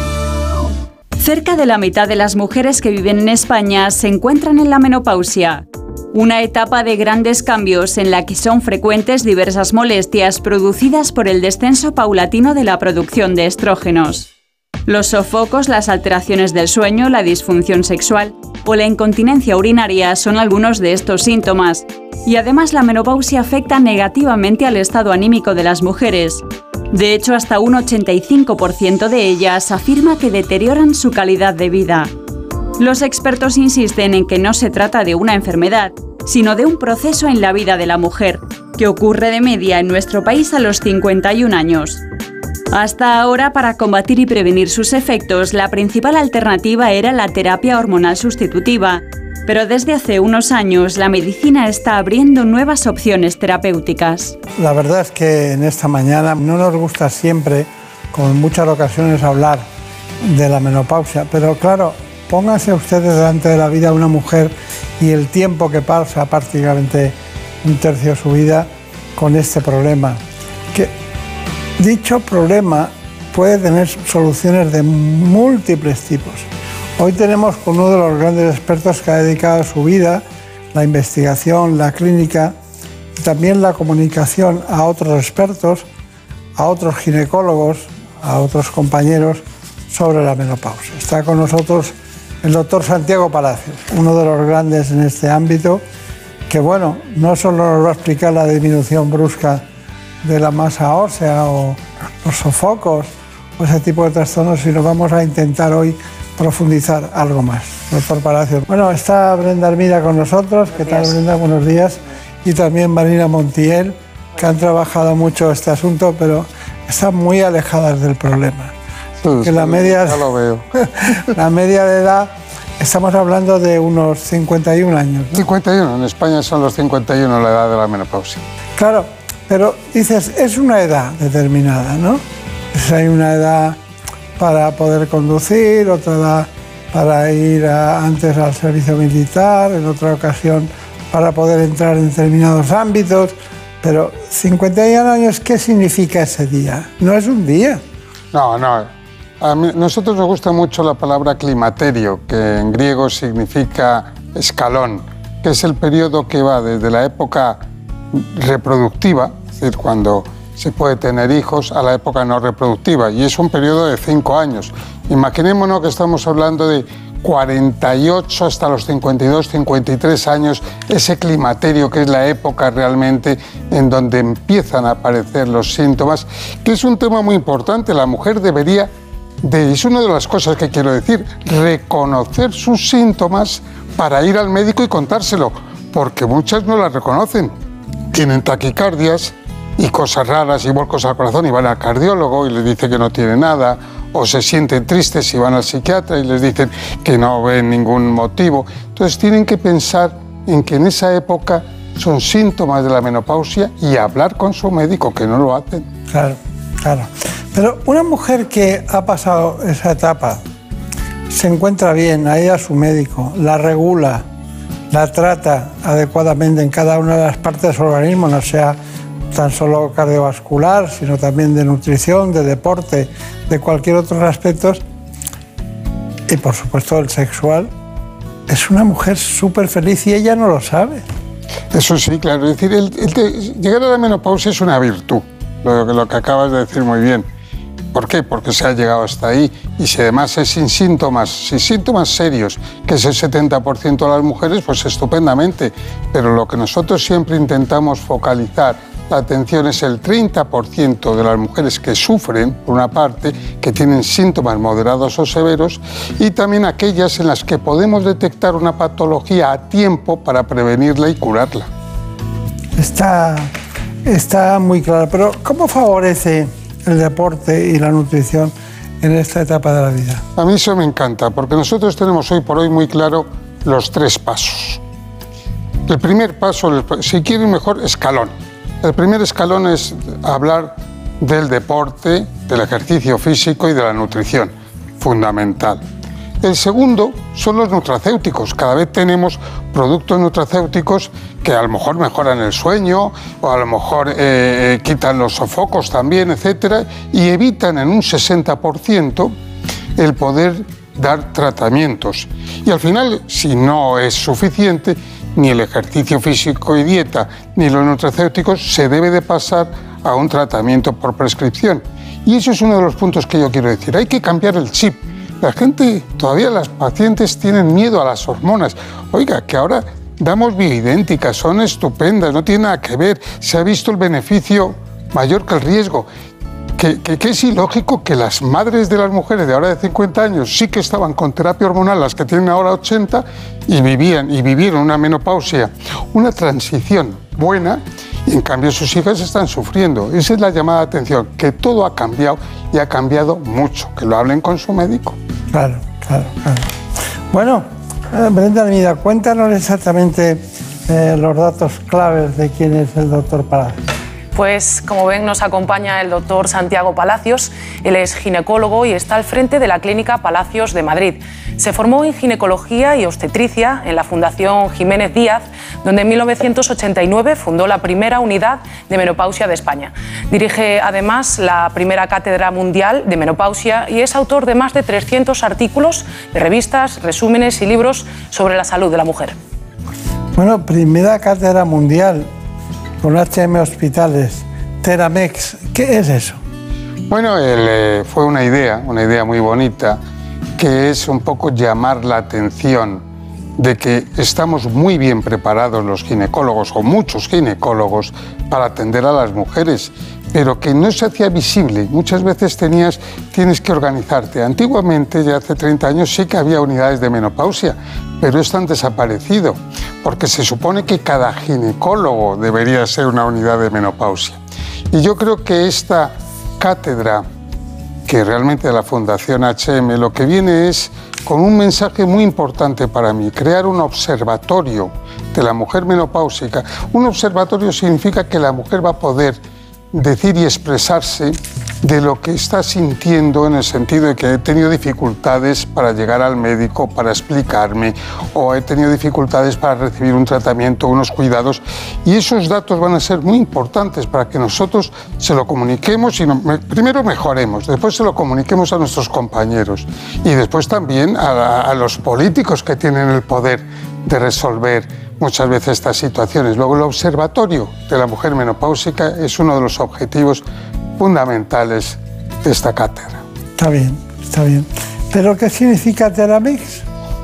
Bueno, es una compañía que soporta y apoya económicamente eh, este proyecto. Siempre tiene que haber un sponsor que apoye. Es una gran compañía dedicada a la salud de la mujer y que realmente ha tenido a bien, que estamos felices de que lo apoye.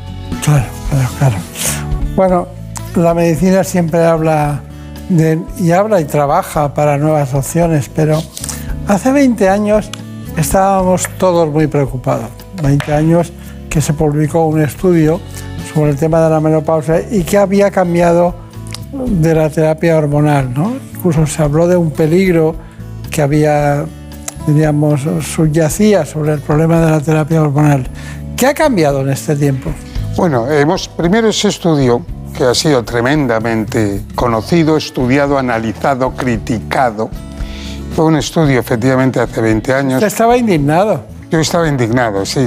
Me acuerdo que fue, apareció en una revista muy importante, el JAMA, en, el, en julio del 2002. Estaba yo ese fin de semana además en Javia, que es donde veraneo, que estoy feliz allí, y me impresionó. Y nos reunimos todos los especialistas que nos dedicamos en esta materia, tanto a nivel internacional, europeo, como en España, ¿verdad? Y ese estudio nació con un buen concepto, que era intentar demostrar que la terapia hormonal era tan buena que sería obligatoria para todas las mujeres, sobre todo intentando demostrar que prevenía el riesgo cardiovascular. Y resulta que no fue así. Se ha analizado mucho. ¿Por qué? Entonces, claro, el problema es que eligieron mujeres muy mayores, mayores de 60 años, una media de 67 años, que ya no tenían ni sofocos ni tenían síntomas y que por lo tanto habían pasado, eran posmenopáusicas tardías, no era la mujer menopáusica de 52-53. Y que los tratamientos que se utilizaron eran sintéticos, los tratamientos hormonales. Hoy hacemos y damos hormonas bioidénticas, es decir, si la mujer tiene estradiol, que es su estrógeno, el que produce en el ovario, nosotros damos estradiol.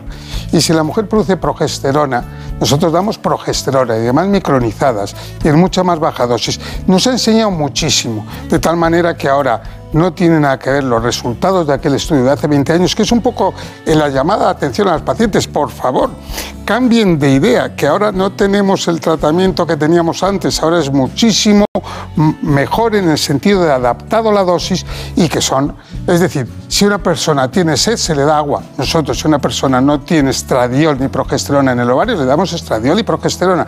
Es un mensaje muy claro. Está bien, está bien. Bueno, vamos con la menopausia precoz, Sí, ampliamos un poco los datos que acaban de dar.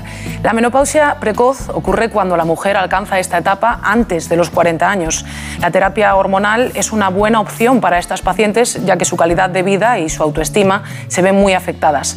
La menopausia precoz o lo que es lo mismo la insuficiencia ovárica prematura afecta entre el 1 y el 3% de las mujeres y supone la retirada del flujo menstrual antes de los 40 años. El tabaquismo, las dietas extremas o la vida sedentaria son factores que pueden acelerar su aparición. De hecho, está comprobado que fumar adelanta en 4 o 5 años la llegada de la menopausia, ya que provoca la pérdida de estrógenos y disminuye el riego sanguíneo, que en la mujer aumenta el riesgo de sequedad vaginal y atrofia genital. Una simple ecografía puede detectar este problema, que para muchas mujeres conlleva una merma en su autoestima, además de múltiples inconvenientes como sofocos, irritabilidad, trastornos del sueño, incontinencia urinaria y aumento de peso. En estos casos está especialmente indicada la terapia hormonal sustitutiva. Su especialista será quien prescribirá la dosis y los plazos del tratamiento. La menopausia no es una patología y solo debe tratarse en aquellas mujeres afectas de un síndrome climatérico que condicione su calidad de vida. Bueno, eh, doctor Palacios, ¿qué es la terapia hormonal sustitutiva? ¿En qué consiste?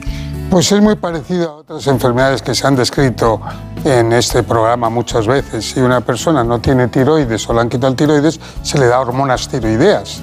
Pues si a una persona ya no produce hormonas en el ovario, se le da hormonas ováricas, que es el estradiol, y sobre todo el estradiol, que es el estrógeno, el que hace la mayoría de las cosas.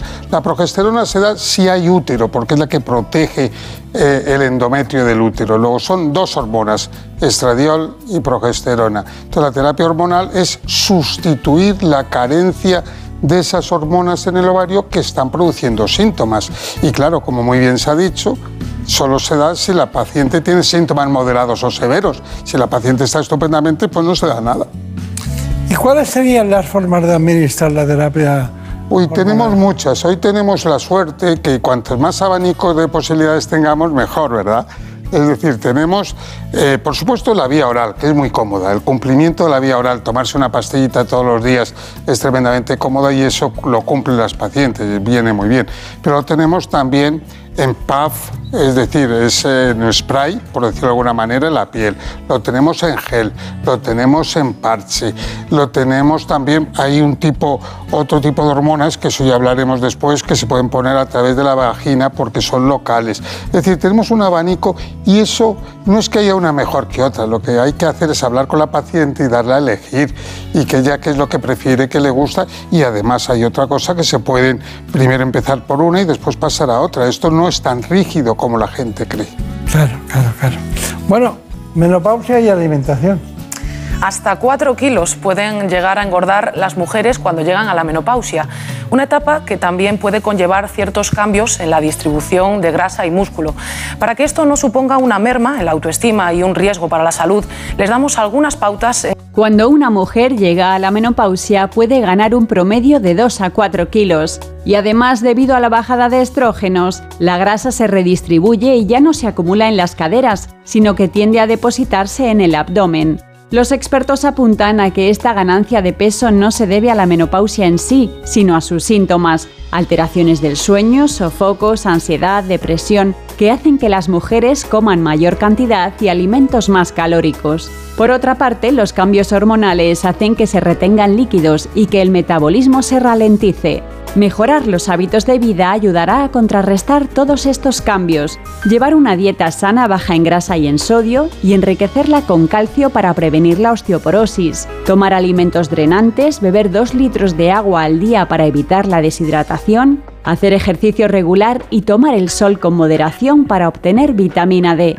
Recomendaciones con las que conseguiremos mantener a raya la grasa abdominal que puede aumentar el riesgo de enfermedades cardiovasculares, diabetes o incluso algunos tipos de cáncer. Bueno, está muy bien, ¿eh? Y que, es que también cuando se deja de tener estrógenos el metabolismo se lentece y comiendo lo mismo y haciendo el mismo ejercicio se engorda. Eso lo demostraron ya los norteamericanos. Fíjate, los seguros norteamericanos en los años 70 dijeron, caramba, la menopausia es un factor de riesgo cardiovascular, como se ha dicho aquí, porque aumentan de peso y además la distribución de la grasa es más en el abdomen y por lo tanto ya lo apuntaron para cobrar un poco más el seguro. Eso hace tiempo, pero sí que es cierto, es una cosa que nos preocupa y se quejan muchas pacientes. Claro. Bueno, pero hay gente que tiene fobia a las hormonas. Eh, en esos casos, ¿qué hay que hacer? Es, un, un tema muy bonito, porque es la razón de, por la que yo creo que estamos aquí hablando.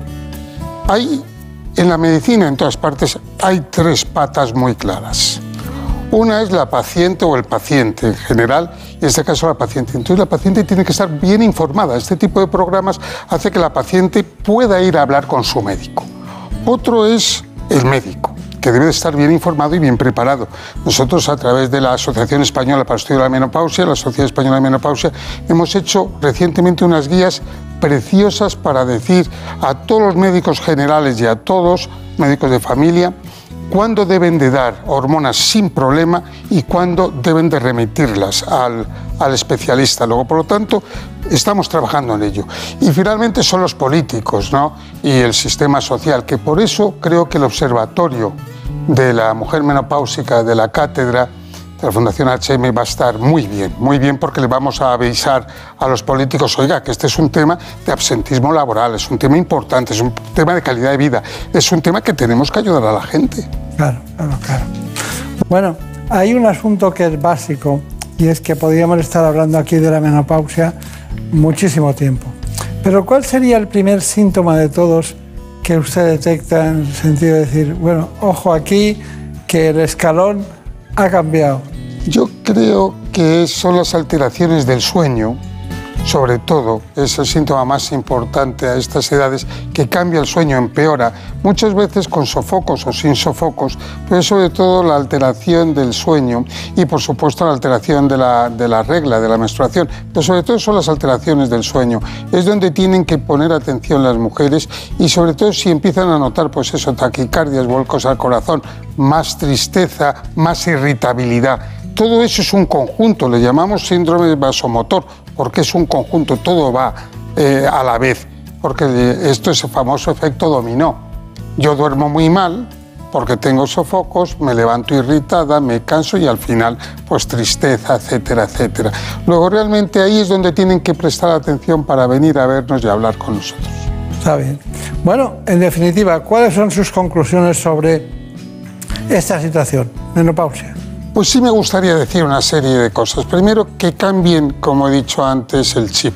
Esto no tiene nada que ver con hace 20 años. Hace 20 años el famoso estudio Y del JAMA dijo unas cosas con un tipo de hormonas que ahora ya no utilizamos, con un tipo de dosis que no utilizamos. Hemos avanzado de una manera tremenda. De hecho, está volviendo otra vez la terapia hormonal en Inglaterra. Hay un verdadero boom porque se ha visto que se ha hecho el tonto durante mucho tiempo y las mujeres han sufrido. Luego, por favor, cambien de mentalidad, vayan a hablar con su médico, que es otro tema fundamental contarles lo que le pasa. Si no hablan con el médico, el médico no se entera, entonces sean claritas. Yo la primera pregunta que siempre hago es, oiga, usted tiene que salir de aquí diciendo, caramba, este señor se ha enterado de lo que quiero. Porque muchas veces hay que explicar y el médico tiene que hablar con la paciente, tiene que haber una buena relación. Y decirles que ahora manejamos un abanico de tratamientos que no tienen nada que ver y que también estamos con los nutracéuticos que hemos dicho, que son productos ahora ya están sofisticados, productos que no son hormonas, que no son tratamientos y también tenemos hormonas que son muy buenas. Luego es un poco que sepan que hemos avanzado, que estamos ahí y que estamos dispuestos a ayudarlas. Está muy bien. Pues, doctor Palacios, Santiago Palacios, uno de los grandes, un hombre que siempre ha perseguido a las hormonas detrás de la mujer o a la mujer detrás de las hormonas. En buenas manos. El programa de salud de Onda Cero. Dirige y presenta el doctor Bartolomé Beltrán. Por un beso tuyo, contigo me voy, no me lo pregunto. Y así como siempre, nos vamos. Ya saben que hemos tratado la cirugía de la columna vertebral, el trasplante de córnea, el trastorno bipolar y la menopausia. Nos acompañó en la dirección técnica José Luis López.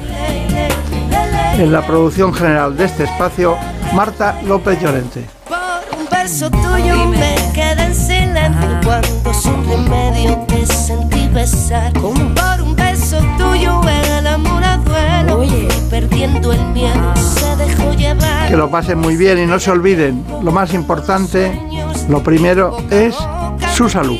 Por un beso tuyo, contigo me voy, no me lo pregunto, contigo me voy, que se me fue del alma, contigo me voy, yo me voy, yo me voy, yo me voy, yo me voy.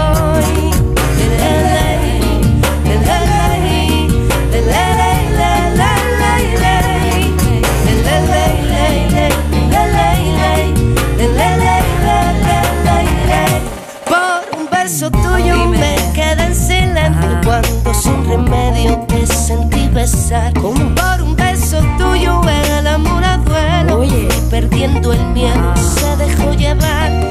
se enreda el tiempo mojando los sueños y tu boca loca me quiso engañar. Por un beso tuyo ya no tengo dueño, acércate un poco, muéveme a besar. Por un beso tuyo. Contigo me voy. No juegues conmigo. Contigo me voy. Quédate esta noche. Contigo me voy. Conmigo, conmigo, conmigo. Ay, por un beso tuyo. Contigo me voy. Juegues conmigo. Contigo me voy.